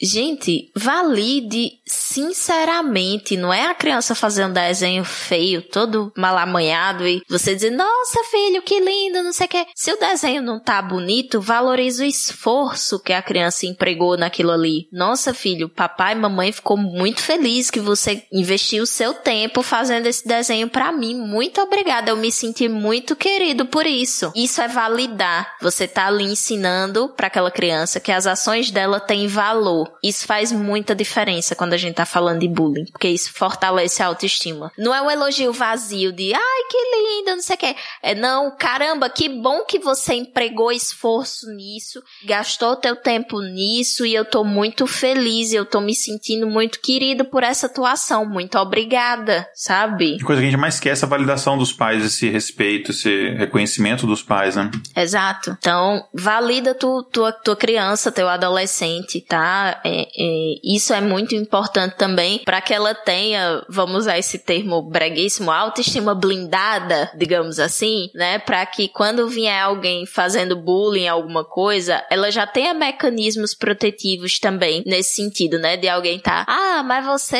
é, tem o cabelo assim, assim, não sei o que. Tenho mesmo, e daí? O que é que tem? Tá achando ruim? Tá achando ruim? Vem arrumar sabe? Então, cria um, uma criança segura a ponto de enfrentar, né? E uma criança que enfrenta, ela também consegue ser parceira de outras crianças que estão sendo vítimas. Porque ela vira tipo um espelhinho, sabe? Aí uma criança que enfrenta é aquela que consegue chegar pro coleguinha e dizer: Não, não vamos fazer isso, não. Vamos conversar com a minha mãe, vamos conversar com meu pai, eles vão saber resolver isso. Não fica quieto, vamos falar. Pois é.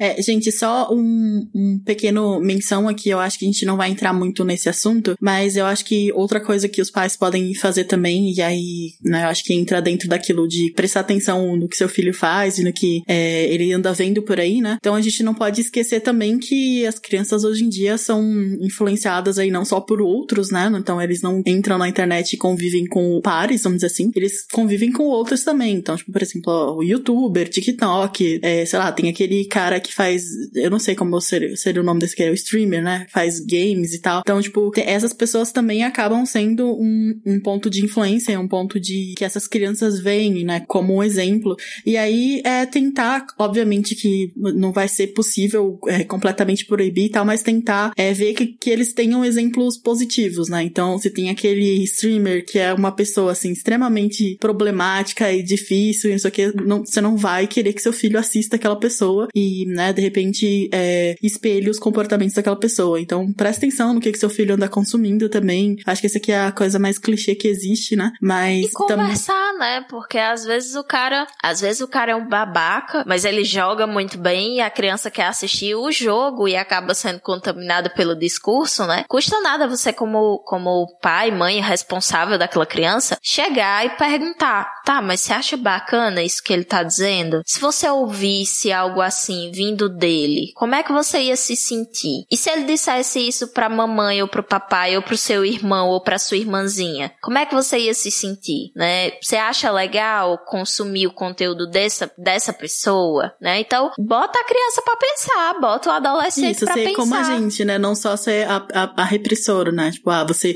essa pessoa você não vai assistir, pelo amor de Deus, porque sim, sabe? Porque eu tô dizendo que não. É, porque vai assistir, gente. Nenhum pai ou mãe consegue, consegue monitorar 100% o que a criança faz. Todo mundo já foi criança e adolescente, todo mundo já fez coisa escondido. Então, explica por que é que é problemático. Faz a criança ver, não dá sermão. Faz com que ela veja, né? Não fica três horas lá falando sermão. Mas pergunta. Faz a criança um, fazer um exercício de, de empatia. Então, pergunta. Se coloca no lugar de uma pessoa que tá ouvindo isso aqui. Como é que você ia se sentir? O que é que você ia achar? Se essa pessoa falasse isso pro teu melhor amigo, pra pessoa que você gosta, pra tua irmã, como é que ia ser, né? Como é que você ia se sentir? Bota a criança para pensar, bota o adolescente para pensar, coloca ele no centro dessa situação. Exatamente.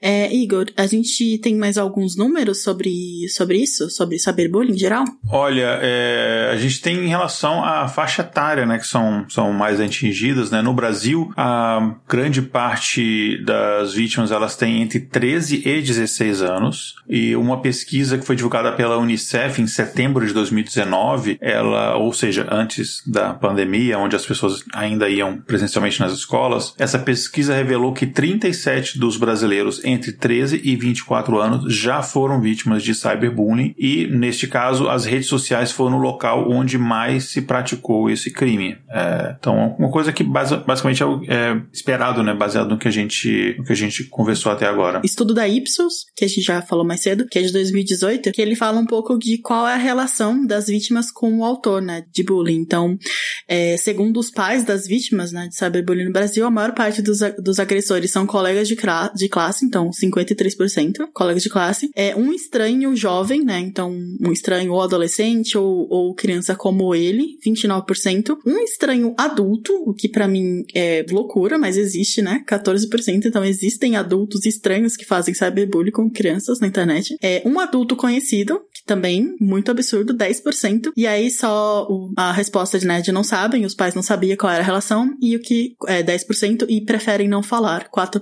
Né? Então só mencionar aqui para todo mundo que existe a lei 13.185, de 6 de novembro de 2015, e ele tem, ele institui o programa de combate à intimidação sistemática, né? Então já existem algumas é, legislações sobre isso, sobre bullying em geral, sobre cyberbullying. Então, aquilo que a Dani falou mais cedo de de repente levar para o MP do seu estado ou procurar assim uma ajuda mais criminalmente ou legalmente, dependendo do nível, é, pode ser uma possibilidade, né? Então, se pais e responsáveis acharem que é interessante fazer isso, há mecanismos, né? E aí também só é, dizendo que também no governo do Reino Unido ele também tem uma carta digital que foi publicada em 2018, então ele tem algumas regras, né, normas para o mundo online e também eles fazem uma pesquisa sobre o impacto da mídia social e o uso, né, de, de das telas na, na saúde mental e bem-estar dos jovens, né? Então, esse é um assunto que já está sendo bem pesquisado aí pelo mundo. É, a gente trouxe algumas outras outros números, é, Igor, você quer comentar também sobre eles? É, só em, em números em relação aos Estados Unidos, a gente traz muito número em relação aos Estados Unidos, é, porque é onde se há bastante coleta de dados sobre, sobre vários assuntos né, que a gente aborda aqui. É, no caso dos Estados Unidos, é, os estados americanos com maior taxa de cyberbullying são, aqui na ordem né, do maior para maior, é New Hampshire, Alaska, Iowa, West Virginia e Michigan. É, no caso, por exemplo, New Hampshire está com a taxa ali de 20,1% dos jovens. Aqui, essa taxa é calculada qual a porcentagem dos jovens entre nona e décima segunda série e que sofreram cyberbullying, né? Então é, é, é basicamente aí o, o, ensino médio aqui, né? O high school. Então New Hampshire está com 20,1%, Alaska 19,4%, enfim, esses outros estados que eu comentei aqui está nessa faixa de 18%, que são o, onde mais acontece. Então é um número alarmante. Né? Você pegar, por exemplo, New Hampshire, é, um a cada cinco jovens é, foi vítima de cyberbullying. É um número bastante grande. É, e pensando também que aqui no Brasil e em outros lugares a gente não tá fazendo essa estatística, né? Então esses são só os números que a gente tem de um lugar que tá fazendo essa coleta, mas aqui a gente não tem essa, essa noção, inclusive deve ser por aí também, né? É, Igor, você quer falar desse machine learning aqui, do cyberbullying? Não tem muita explicação? E existem algumas iniciativas, entrando no, puxando a sardinha do assunto que a gente fala bastante aqui, né, que é de inteligência artificial, é, existem algumas iniciativas de usar machine learning para você detectar é, cyberbullying cometido contra alguma pessoa é, e inclusive ranquear a gravidade disso. A gente vai colocar o link para a matéria que comenta sobre isso no post do episódio, mas eu vou resumir aqui brevemente. É, eles basicamente, é, os pesquisadores criaram um sistema que ele vai analisando postagens ali em redes sociais e ele vai procurando, enfim, um, um sistema de, de, rede neural uh, e ele vai basicamente interpretando aquele texto e procurando algumas determinadas palavras que são mais agressivas. Os pesquisadores fizeram um banco de dados das palavras, isso em inglês no caso, né? E eles ranquearam palavras que são consideradas mais agressivas do que, do que outras e tal. O que é uma coisa assim, existe, claro, o viés do pesquisador do que ele considera mais ou menos agressivo, mas basicamente a ideia desse tipo de software é monitorar as redes sociais de algumas pessoas que estavam sendo usadas na pesquisa para poder meio que quantificar essa quantidade de cyberbullying que as pessoas estão sofrendo. A ideia é interessante, eu acho que precisa, na minha opinião, precisaria ser melhorada e ser um pouco menos subjetiva, mas a ideia é interessante, mas ela funcionaria melhor se ela fosse implementada pelas próprias redes sociais. Se um Facebook, por exemplo, implementasse isso como parte da sua plataforma para ele identificar esse tipo de coisa, porque é, para você usar esse tipo de ferramenta você depende com que o usuário é, dê permissão para esse tipo de acesso. E aí a gente sabe, todas as complicações que tem você dar permissão para as pessoas acessarem seus dados numa rede social. Mas é uma iniciativa interessante, é um, um caminho interessante de você ir para você identificar isso automaticamente, porque muitas vezes a vítima ela não se sente nem capaz ou nem tem vontade de fazer a denúncia. Então você conseguir começar a identificar isso, de repente bloquear determinados usuários ou dependendo do tipo de agressão, se você fizer por uma ameaça, você até alertar a polícia. Então são coisas, é, são iniciativas interessantes. Então a gente vai deixar o link lá para a matéria no post do episódio para o pessoal conferir na, na íntegra. Aí a gente vai continuar agora falando um pouco mais sobre um pouco dos extremos, né, do, do, do que podem acontecer, assim como do, so, né, em caso de cyberbullying, né, então a gente vai entrar um pouco aqui em um assunto mais, é, um pouco de, um pouco, um pouco mais pesado, né, como se o assunto que a gente estivesse falando até agora fosse leve, né, mas a gente vai entrar um pouco mais em casos que o cyberbullying foi levado um pouco ao extremo, né. Então, aqui no, na pauta, obrigada Tati Ale, elas trouxerem dois exemplos de, de mídias, né, que podem ser consumidas, que falam um pouco sobre esse assunto. Um é um documentário um é uma série, eu vou falar brevemente sobre. O documentário, ele se chama Audrey e Daisy, e ele tá disponível no Netflix, né, então ele retrata a história de duas jovens que foram vítimas de cyberbullying, né. Então, até 2016 ele tinha é, alguns finais, né, ele tinha um final assim, né, e depois, depois de 2016 aconteceu uma coisa que acabou mudando esse final, né, então o final não ficou mais sendo a, a realidade, né. Então ele conta é, a história da Audrey Potts, né, que ele, ela é de, do Tennessee. Eu não consigo dizer o nome dessa cidade, então falar o estado, Tennessee. Ela tinha 15 anos e ela se suicidou 10 dias depois, até é, após ser estuprada e humilhada nas redes sociais por um rapper, né? E aí a outra é a Daisy, Daisy Coleman, e ela tinha 14 anos e ela ficou conhecida após ser estuprada em uma festa no Missouri por um jogador de futebol americano e familiar de um antigo deputado, né? Então o agressor recebeu uma pena leve, ele teve dois anos em liberdade condicional e aí depois no passado, né? Ela depois do, do documentário, né? Então isso não vai estar no documentário. Ela, aos 23 anos, ela cometeu um suicídio, né? Então a mãe dela disse que ela nunca se recuperou do que foi feito com ela, né? Então são algumas coisas que aconteceram. Ela teve a casa incendiada, né? E a própria com comunidade, assim, né? Tipo, de onde ela morava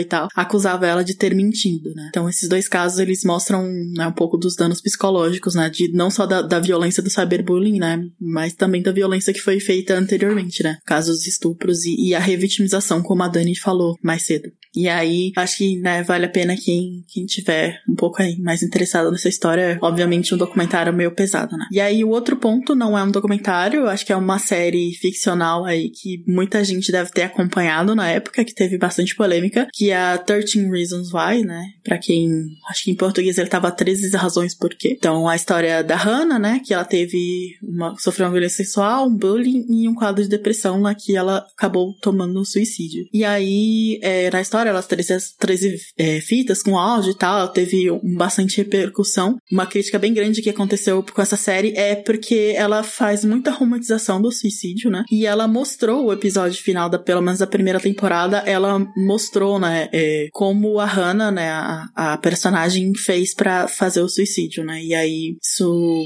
levou, acabou contribuindo, né? Pode ter contribuído para o próprio aumento de suicídios no mês, né? Então, posteriormente à estreia. Então, teve um estudo que concluiu que essa série está associada ao aumento de 28,9% nos índices de suicídio entre crianças e adolescentes nos Estados Unidos no abril, em abril de 2017, que é o mês seguinte à estreia do programa da Netflix, né? Então, esse estudo foi publicado no jornal científico Journal of American Academy of Child and Adolescent Psychiatrists e evidenciou que o número de mortes por suicídio em abril de 2017, que foi isso, né? Ele superou o registrado entre em qualquer outro mês durante o período de cinco anos analisado pelos pesquisadores, né? Então, esse número aumentou e é, um dos motivos, uma das hipóteses que eles colocam como motivo foi essa série, porque ela teve realmente uma repercussão bem grande, assim. E, infelizmente, ela mostrava quase o passo a passo, assim, né? Quase foi um, um tutorial, assim, de, de, suicídio, né? E aí são...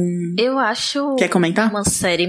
Quero. Porque eu acho essa série muito complicada é, do ponto de vista, de vista de mostrar o suicídio como uma solução, porque mostra como uma solução do problema da protagonista. Mo mostra como quase como ela ganhou, né? Ganhou dos outros que e ficaram, né? Uma punição, isso, e uma punição, porque ela deixa as fitas para dizer: olha o que vocês fizeram comigo, né? Como se o problema dela fosse ser resolvido e todo mundo fosse punido a partir, né, da, da morte dela. E não é assim que acontece, gente. Então, eu acho que a ideia em si da série de trazer essa temática foi uma ideia muito boa, uma ideia muito é importante, mas a forma foi totalmente contra tudo aquilo que as organizações de saúde e a própria OMS coloca como a forma que deve ser tratado o suicídio na mídia, principalmente levando em consideração que esse é um fenômeno contagioso, tá? A gente tem um fator de contágio muito grande em relação ao suicídio. E ela era uma adolescente, né, no caso, então não, não foi uma coisa adulta, foi, era uma série adolescente. Então,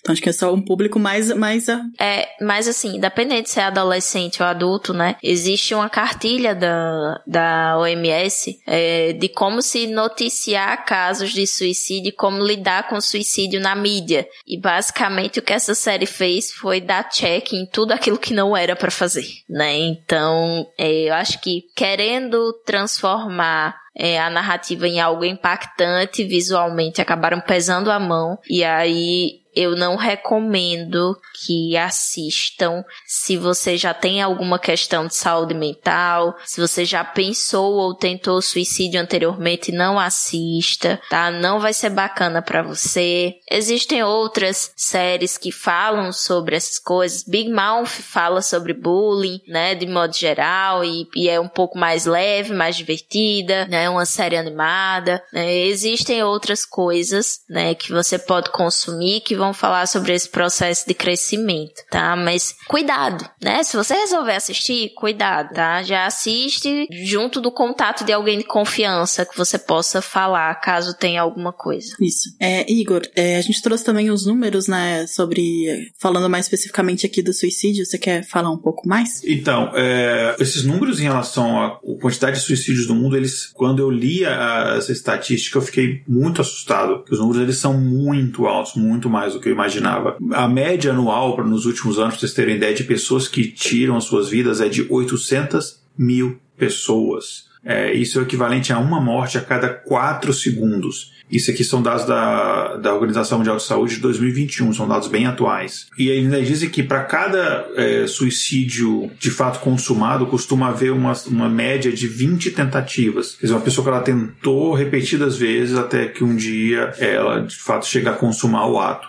No Brasil, é, especificamente, que são dados mundiais, né? Mas no Brasil, especificamente, ocorre em média 11 mil casos de suicídio por ano. Isso é basicamente 31 mortes de suicídio por dia só no Brasil. Brasil. É um número muito alto. É maior do que várias outras causas de morte no, no país. É, e um outro fato, Igor, é que a gente tem um problema de subnotificação no Brasil, tá? É, até mesmo por questões religiosas, morais e uma série de outras coisas. Muitos casos que são de suicídio ou tentativa de suicídio e deveriam ser de notificação compulsória, eles são notificados como outra coisa. Então, acidente doméstico, um, acidente com materiais venenosos. Acidente de armas de fogo, né? Acidente de trânsito, acidente com arma de fogo, violência, e às vezes não era, tá? Então, a gente tem essa questão da subnotificação, né? E, e isso é uma coisa é, realmente a, a ser levada em consideração, sem contar naqueles que não chegam até atendimento médico, e aí o caso ele não é contabilizado, porque você encontra lá, você bota como causas ocultas. Às vezes não dá para saber o que é que aconteceu. É, às vezes você acha a pessoa depois de dias, né? Fica até mais difícil você realizar uma autópsia, ou até mesmo ter interesse nisso, né? Um dado que já é de conhecimento de todo mundo, né? Que o número de homens que cometem suicídio é quatro vezes maior do que o de mulheres, mas as mulheres, elas, é, elas acabam tentando o suicídio mais vezes do que, do que os homens, só que os homens, eles acabam escolhendo métodos que são mais letais que os métodos das mulheres. E isso aqui é baseado, por exemplo, em dados do Ministério da Saúde de 2017, né? Estudos publicados. E tem um estudo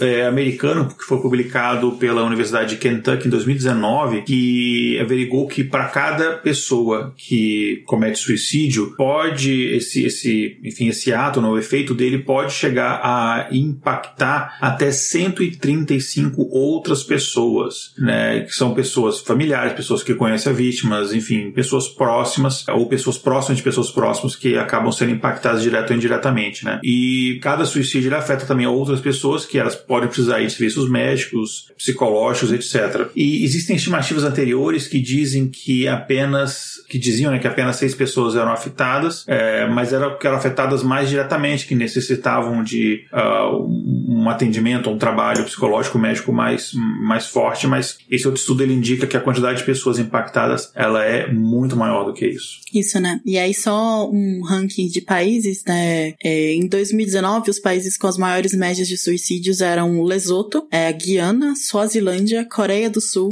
Kiribati, Micronésia, Lituânia, Suriname e Rússia. E aí nesse ranking aqui o Brasil ocupa a posição 99. Eu nunca sei falar números ordinais. E aí, e só entrando um pouco, é, expandindo um pouco mais as principais causas, né, e fatores de risco de suicídio, além do que a gente já falou um pouco mais cedo sobre o cyberbullying, é, segundo alguns centros de controle e prevenção do né, 2019, o suicídio era a segunda causa de morte de adolescentes entre 13 e 19 anos, né, e a principal causa de morte dos que têm até 13 anos. E ele ocupa a décima posição, e aqui a gente tá falando de, de como sempre, números do, dos Estados Unidos, que são os números que a gente mais tem acesso facilmente, né. Então, os dados evidenciam que em 2019 foram mais de 47 mil mortes por suicídio, incluindo cerca de 2.600 adolescentes nos Estados Unidos, né?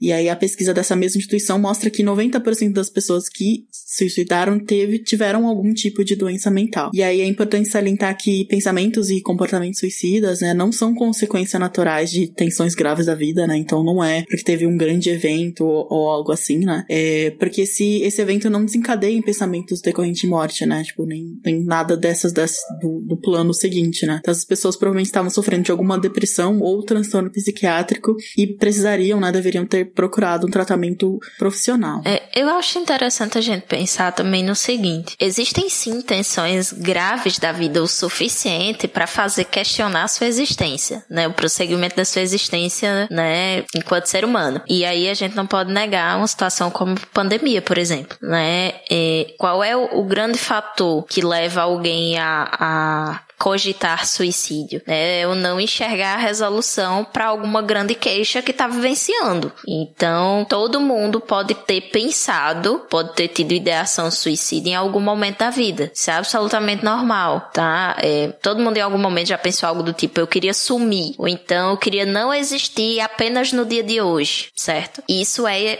ideação suicida. Todo mundo em algum momento já teve ou vai ter, tá? O problema começa a partir do, do momento em que isso vai se tornando frequente, a pessoa vai elaborando um plano e até mesmo providenciando as coisas para colocar o seu plano em ação. É, porque é um passo bem grande, né, entre uma ideação e realmente um plano, né? Isso. Então, é, a gente até diz que a partir do momento que a pessoa sai da ideação e ela traça um plano, ela já tomou a decisão ali, né? Se ela traçou o plano, ela já tomou a decisão de fazer, tá? Então, é muito importante procurar ajuda antes de chegar nesse nível de traçar um plano propriamente dito, tá? Começou a ter essas ideias de ter ideias ou escutou alguém do seu convívio, né, falando que ah, eu só dou trabalho para todo mundo, é, eu queria sumir, né? Às vezes a pessoa não diz efetivamente que ela quer morrer, né? Às vezes ela diz que ela queria sumir, ela diz que preferia não ter nascido, ela diz que é um peso para todo mundo, que ela é um fardo, que ela queria desaparecer, que às vezes ela tem vontade de sair correndo por aí e nunca mais voltar. Tudo isso são indícios, tá? De, de pensamentos e de ideação suicida. Isso, né? E aí, como alguns passos aqui também a gente pode ajudar a prevenir, né? O suicídio seria, né, por parte de pessoas próximas, né? Ou, ou parte, talvez, da própria pessoa, mas aí seria um, um passo mais difícil, né? Identificar sinais de alarme, né? Comunicar adequadamente. Então, no caso, é, se colocar à disposição da pessoa, se for um terceiro, ou você mesmo, se você perceber em você que talvez tenha saído desse âmbito, né, de, de só ideação, tentar conversar, falar com alguma pessoa confiável, ou, né, de preferência procurar um profissional, é, classificar o risco, né, então conduzir corretamente o, o tratamento e monitorar a pessoa por meio de um trabalho de equipe, né, e aqui dentro jamais pensando num, num ou na ajuda profissional mesmo, né, que a pessoa vai ser monitorada por profissionais, ou no sentido de uma rede de apoio, né? Então, é, não, não ficar é,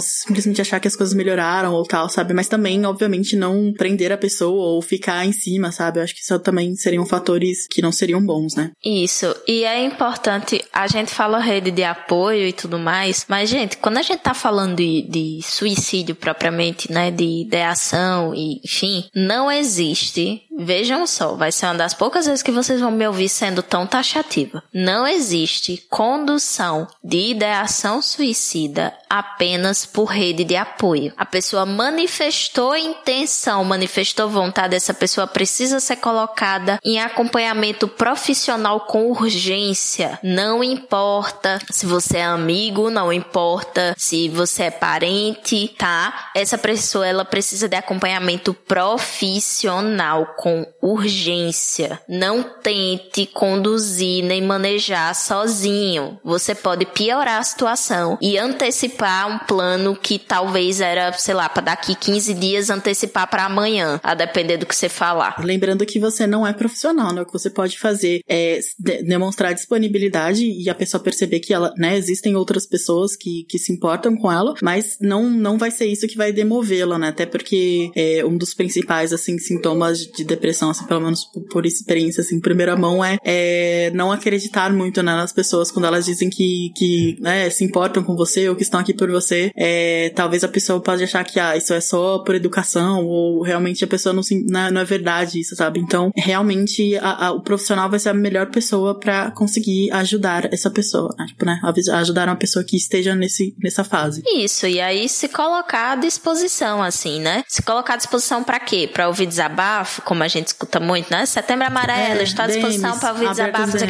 Não faça, não faça isso. Isso é perigosíssimo. É, você pode se pôr à disposição ajudando a pessoa, né? É, pode colocar à disposição o seguinte: olha, é, tem esse profissional aqui pertinho da tua casa, eu passo aí e te dou uma carona para te levar. Ah, não tô com grana para pagar, eu pago para você, depois a gente se acerta. Ah, não sei como é que consigo, eu consigo uma vaga no público para você, sabe? Ou de repente, assim, ó, coisas mais simples, por exemplo, ah, a pessoa, você vê que a pessoa, pode ser que ela já tá até em tratamento, mas, tipo, assim, tem dificuldade com tarefas domésticas passa um dia na casa dela e ajuda a fazer a tarefa, a faxina. Ou se, por exemplo, é uma mãe. Você vai lá e ajuda. Isso, isso. Percebeu que ela não tá conseguindo se alimentar. Uhum. Vai lá, né, com a desculpa de, nossa, nunca mais a gente se viu e tal. Vamos fazer alguma coisa isso. juntos? Vai lá, cozinha pra ela, passa um tempo, conversa. Chama pra fazer uma caminhada de manhã cedinho ou finalzinho da tarde. Tomar um sol. Se for uma mãe, por exemplo, também, né, que a gente não, não pensa nessas coisas, mas, por exemplo, um dia que você possa aliviar carga dela, por exemplo, ficar com a criança ou de repente ter outra pessoa que você que possa ficar com a criança e a, e a né, a, a mãe se sentir um pouco menos sobrecarregada ou outras coisas, né, também, é, que você pode ajudar disponibilidade, sabe? Você não é psicólogo, você não é profissional, mas tem poucas coisas que você consegue fazer, sabe? A levar o lixo para fora, porque, né, a pessoa não tem nem isso para fazer e tá lá, tipo, uma semana o lixo acumulando, sabe? Coisas pequenas, sabe? É isso, se oferecer e oferecer, né? Poxa, você quer passar uns tempos aqui aqui, né? Você se sente confortável para ficar sozinho, se for alguém que mora só, né? Você se sente confortável para ficar sozinho? Você quer passar uns dias aqui? Ou então, se você quiser, eu posso passar uns dias aí com você. Poxa, isso você pode fazer, sabe? Então,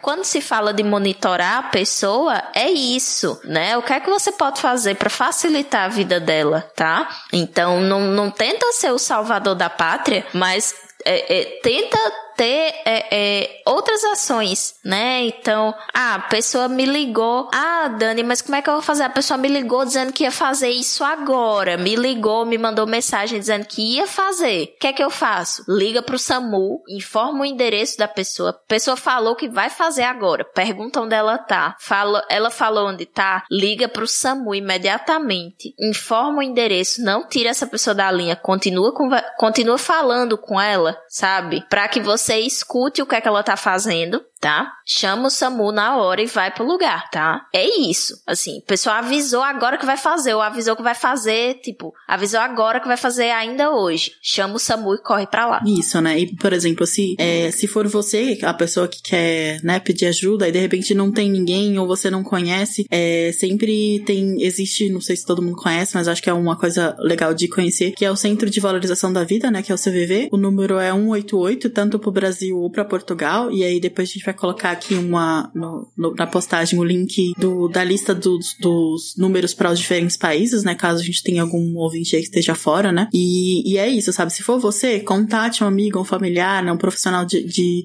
de saúde. É, e aí aqui, né? Se você tem algum amigo ou familiar, o que, que você precisa fazer, né? Aquilo que a gente falou, né? Demonstrar é, suporte, você é, fazer alguma coisa para ela, colocar essa disposição, indicar tanto o CVV ou outros, é, outros mecanismos, outros profissionais, né? Esse, por exemplo, do CVV, a gente sempre fala que ele é muito mais simples, porque tem o número, tem o site, eles estão, né, 24 horas por dia. É, então, eu acho que é isso, né? Prestar atenção na pessoa e, e, e demonstrar que você se importa, né? E sempre, obviamente, buscando ajuda profissional, né? Quando você não, não consegue. É, e aí, só pra gente trazendo um outro número aqui, né? É uma estimativa de números de tentativas, né? Então, a cada 100 mil habitantes, 17 pensam no suicídio, 5 traçam plano, 3 tentam, né, o suicídio, e um deles é atendido no pronto-socorro, né? E é que é dados do Ministério da Saúde e também do, de um é, estudo do Siqueira e Figueiredo, né? Então, a gente tem algumas coisas, assim, que falam de, né, de saúde mental e de, de, de investir em saúde bem-estar, né? Sempre aquele aquele clichê da vida saudável, né? Acho que sempre vale a pena a gente trazer aqui, né? Que é uma coisa que ajuda, mas dependendo do nível da pessoa, realmente ajuda profissional, né? Não é vai fazer alguma coisa, um exercício vai de repente correr e você acha que vai estar tá tudo certo, né? É uma coisa que ajuda, entre outras coisas. É, e aí, só como um título de curiosidade, aqui a gente achou um estudo que foi publicado pelo British Journal of Sports Medicine, 2020, né? Que ele diz que encontrou evidências de que a prática de yoga, né? Pode reduzir os sintomas depressivos, né? Em pessoas com sintomas de uma variedade de transtornos mentais, né? Então esse estudo ele mostra que a yoga tem um efeito positivo moderado, né, na melhora dos sintomas, é, e a frequência das, das sessões por semana, né, influenciam significativamente a magnitude da redução dos sintomas depressivos,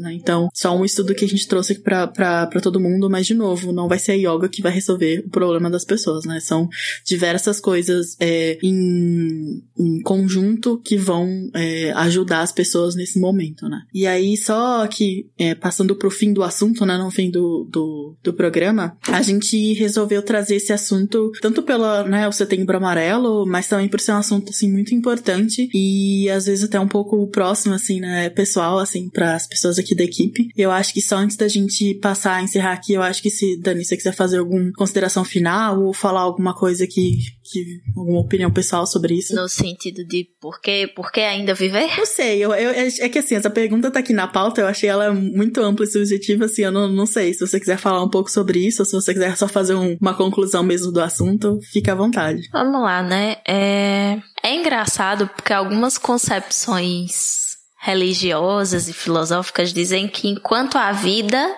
há esperança. Que enquanto você está vivo, existe algo a se esperar independente do que seja. E algumas frases de sabedoria popular dizem que o que não tem remédio, remediado está, e aí por isso você não precisa se preocupar porque não tem como resolver. E se aquilo tem como resolver, você também não precisa se preocupar, porque você tem como resolver. E aí, de modo geral, quando a gente fala, né, de setembro amarelo, de prevenção ao suicídio e aquela coisa toda, acho que o principal de tudo é entender que o que você quer por fim exatamente não é na sua existência. Você quer pôr fim no seu sofrimento. E existem outras formas de se pôr fim no sofrimento que não põe fim na sua vida. Então, por que não tentar essas outras, né? A gente tenta tantas coisas inúmeras vezes. A gente tenta se relacionar com pessoas, dá errado, a gente vai e tenta de novo. É, a gente tenta andar de bicicleta, cai e tenta andar de novo. A gente tenta cozinhar uma comida, dá errado, a gente vai e tenta de novo. E por que não tentar outras coisas? Né? Antes de se tentar algo tão drástico e que não tem volta. Continua tentando, né? Todo dia tenta um pouquinho. Cada dia é um dia. Obrigada, Dani. É, Igor, você quer comentar? Você queria fazer um relato pessoal, né? É, e só fica aqui um pequeno aviso: se, quem, se tem alguém da minha família ouvindo isso, recomendo você não continuar ouvindo. Uh, ou pula aí alguns minutinhos. Mas é, eu tenho dois relatos pessoais, na verdade, eu vou tentar deixar eles bem curtos. Uh, ah, Para quem me acompanha num outro podcast que eu faço, uh, eu e a Vanessa Vieira, que é a nossa uh, social media e marketing, tem um outro podcast que eu conto histórias minhas, as minhas histórias dois da minha vida e tal, e algumas histórias mais, assim, não tão engraçadas. É o, é o chama Aconteceu com o Igor. E no último episódio da primeira temporada eu comentei sobre esse caso, então não vou entrar muito detalhe, que está muito detalhado nesse episódio lá. É só procurar lá Aconteceu com o Igor nas plataformas de podcast. Tá o sexto episódio da primeira temporada. E que é basicamente é, eu quase entrei por para essas estatísticas há alguns anos atrás, há muitos anos atrás, sei lá, 2011. Uh, e eu não vou entrar nos detalhes. É, porque isso não aconteceu e, e, tal, mas eu cheguei no momento que eu de fato não via saída, ou na verdade nem que eu não via saída, eu não, eu não me via com condições de, de continuar, eu não tinha força para mais uma vez, enfim, enfrentar vários problemas que eu não estava mais afim. E aí eu olho para trás é, e vejo aquela pessoa que eu era, aquele estado que eu estava, um, e eu vejo onde eu estou hoje, muito melhor, enfim, é uma coisa de fato que não passa mais pela minha cabeça há muito tempo. E eu vejo que, cara, é uma coisa que eu achava impossível. E se você está ouvindo a gente agora, por acaso isso passa pela sua cabeça e você pode achar que você chegar num estado que você passou, você superou esses problemas, pode parecer um, algo impossível, como eu achava, eu tinha certeza absoluta que era impossível.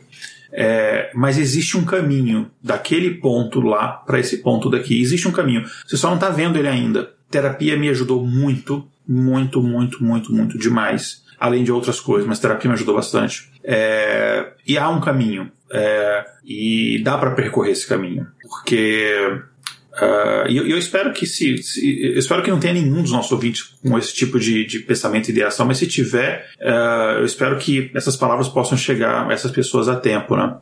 Uh, então esse foi um assunto sempre muito, enfim, não foi nem, não tinha sido nem a primeira vez que isso de fato quase aconteceu comigo. Já, uma outra vez há muito tempo atrás também aconteceu. Liguei para uma amiga desabafando, falando isso, ela tomou, quando a Dani falou aquele negócio, eu pensei, caramba, parece que essa minha amiga lá de sei lá, dos anos 90 e pouco, ela pensou isso. Ela ligou para minha mãe desesperada e aí, enfim, minha mãe chegou na hora. Mas isso na minha adolescência também. Então, assim, existe um caminho de lá para cá. Você só não tá enxergando ele ainda. E recentemente, recentemente que eu digo é um, uma semana e meia atrás, duas semanas, não sei agora, tô perdendo noção de tempo. Uh, foi inclusive um dia depois que o pessoal da a equipe de São Paulo, Telar de Confiança, a gente se encontrou e tal. Uh, e um dia depois, que era um dia antes de eu voltar aqui para os Estados Unidos, é, um, eu perdi um dos meus irmãos por, por conta disso, por suicídio. É, ele tinha 29 anos, uh, ele tinha tido uma tentativa antes, ele estava tendo um acompanhamento profissional, um, mas, é, enfim, a gente não conseguiu evitar. E é uma coisa que ainda está muito difícil para mim uh, conviver com isso. Assim como todo mundo na família, ainda está muito difícil para mim. Uh, chegou a ser cogitado a gente adiar a data da gravação desse episódio, mas eu falei não, porque pode ser que esse episódio ajude uma pessoa. Eu lembro que a gente gravou um episódio sobre depressão e a gente falou sobre suicídio no tema cast, que é outro podcast que eu gravava alguns anos atrás. A gente recebeu alguns relatos de algumas pessoas falando que ajudou e elas procuraram ajuda, porque elas estavam de fato na fase de planejamento já, e aquilo ajudou. E eu falei, cara, se uma pessoa é, puder ser ajudada por isso, né? Ou se você conhece alguém que talvez com o que a gente falou você possa ter identificado é, que essa pessoa pode estar pensando em alguma coisa assim, é se ajudar alguém, enfim, minha conclusão é que valeu demais a pena. Então, falei, não, não vamos adiar, não, vamos, vamos manter o episódio, porque acho que é importante. Então, assim, é, no final é isso. É, uh, como diria Raul Seixas, tente outra vez. Uma vez vai dar certo. Não tô falando, pelo amor de Deus, o tente outra vez é a vida. Que fique muito claro.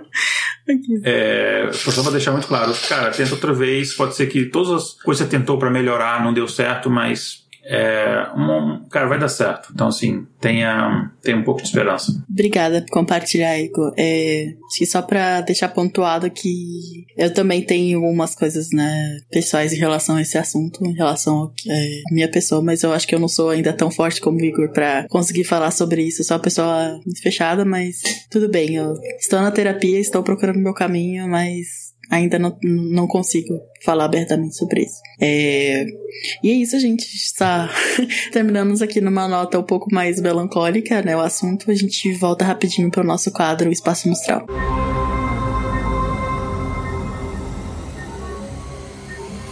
Espaço Amostral.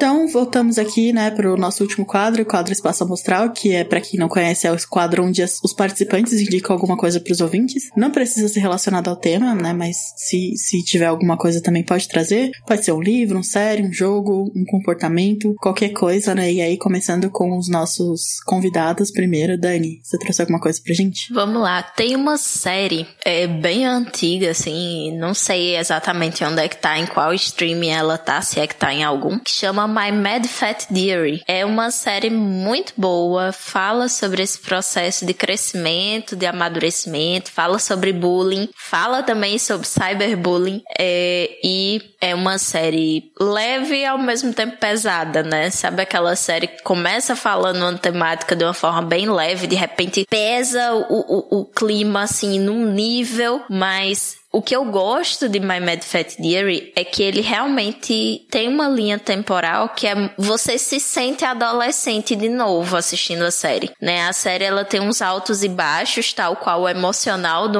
um, adolescente, né? E, e, mostra as formas disfuncionais, como às vezes você pode lidar com seus problemas. As cenas que a protagonista tá na terapia são sensacionais, inclusive, né? Passa algumas cenas dela na terapia, o que é que ela discute na terapia, o que é que o terapeuta diz para ela, o que é que ela entende, o que é que ela faz a partir disso, né? Então, quem quiser, assista My Mad Fat Diary. Obrigada, Dani. Você, Igor, o que, que você trouxe pra gente hoje? Eu trouxe duas indicações que não têm a ver com, com o assunto, mas acho que são coisas legais para poder relaxar a cabeça. Uh, eu trouxe uma. Eu ia falar uma banda, mas não é uma banda, é um cara que faz toda música. É um grupo que eu conheci, é, um, enfim, um amigo em comum que indicou e tal, que é o nome, o nome do, dessa desse artista, digamos, é Proud Father, como se fosse pai orgulhoso. Proud Father. Ele tem uma estética até, tem, depois procuro, tem o Instagram dele até meio engraçadinho, assim, tem uma estética é, meio estranha, interessante.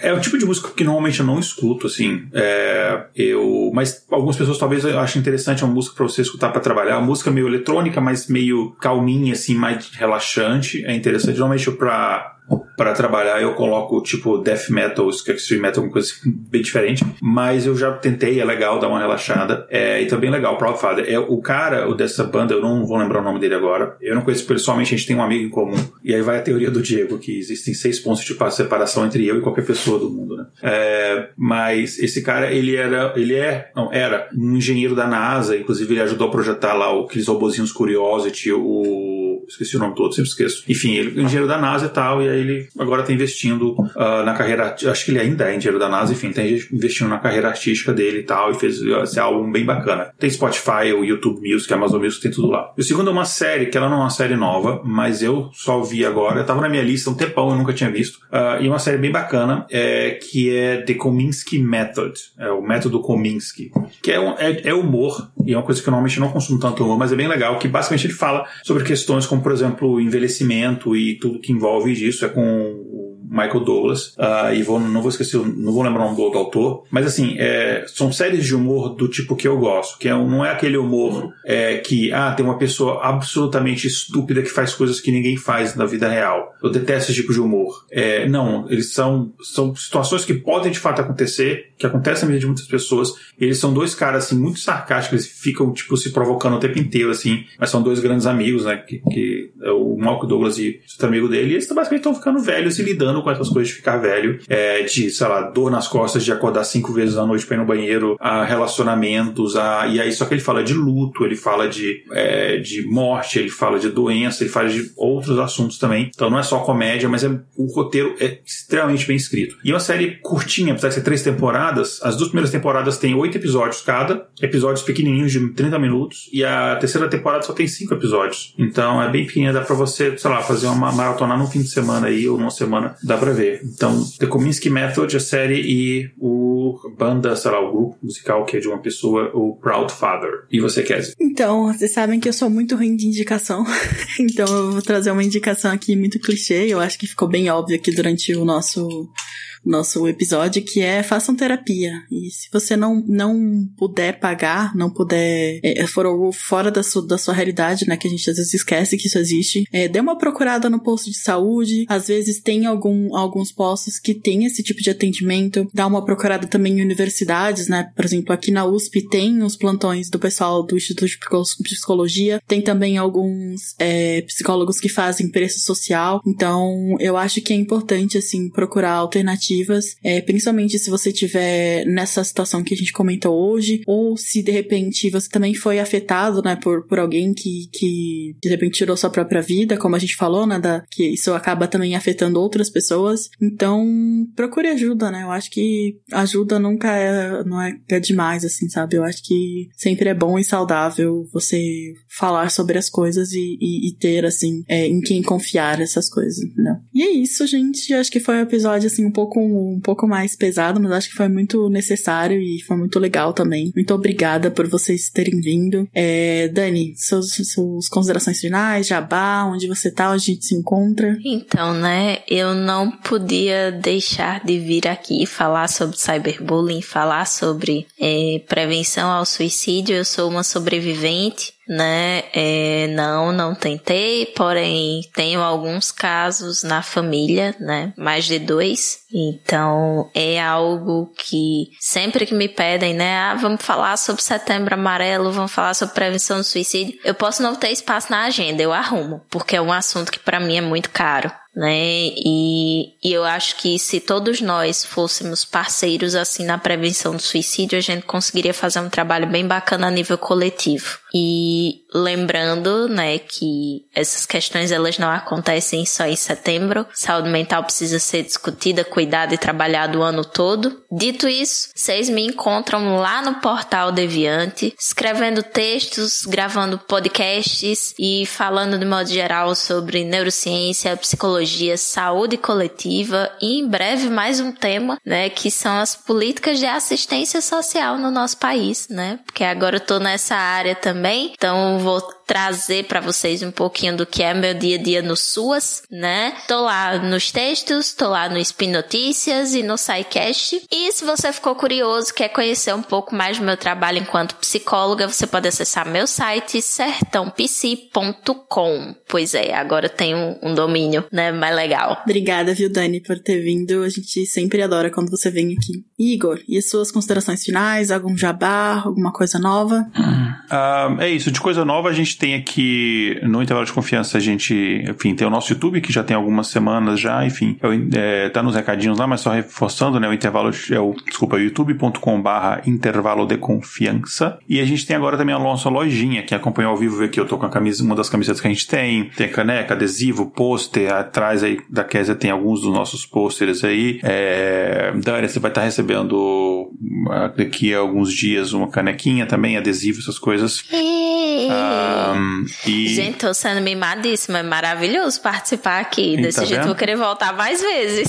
Ah, você vai ser convidado com certeza. Enfim, então, é, tem uns produtos bem bacanas. Tem uma camiseta que saiu agora bem bacana sobre em homenagem às mulheres na ciência, que ficou bem legal. Então, é, você entra lá intervalodeconfianca.com.br barra loja. More você no Brasil ou no exterior. Tem, a gente tá com uma lojinha também para quem mora fora do país. Você consegue comprar tudo lá. É isso então. E obrigado pela presença, Dani. Obrigado, Kézia, por mais uma vez apresentar um programa muito bem. E obrigado, pessoal, que está ouvindo a gente que está acompanhando a gente ao vivo. E é isso, gente. Muito obrigada. Tchau, tchau. Tchau, tchau. Nashledanol.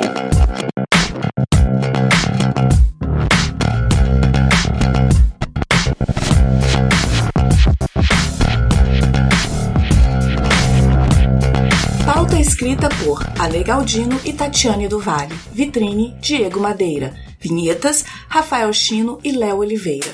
Voz das vinhetas, Letícia Dacker e Mariana Lima. Redes sociais e marketing, Vanessa Vieira. Gerência de projetos, Kézia Nogueira. Edição, Léo Oliveira. Para saber mais sobre o nosso projeto ou nos apoiar, visite intervalodeconfianca.com.br.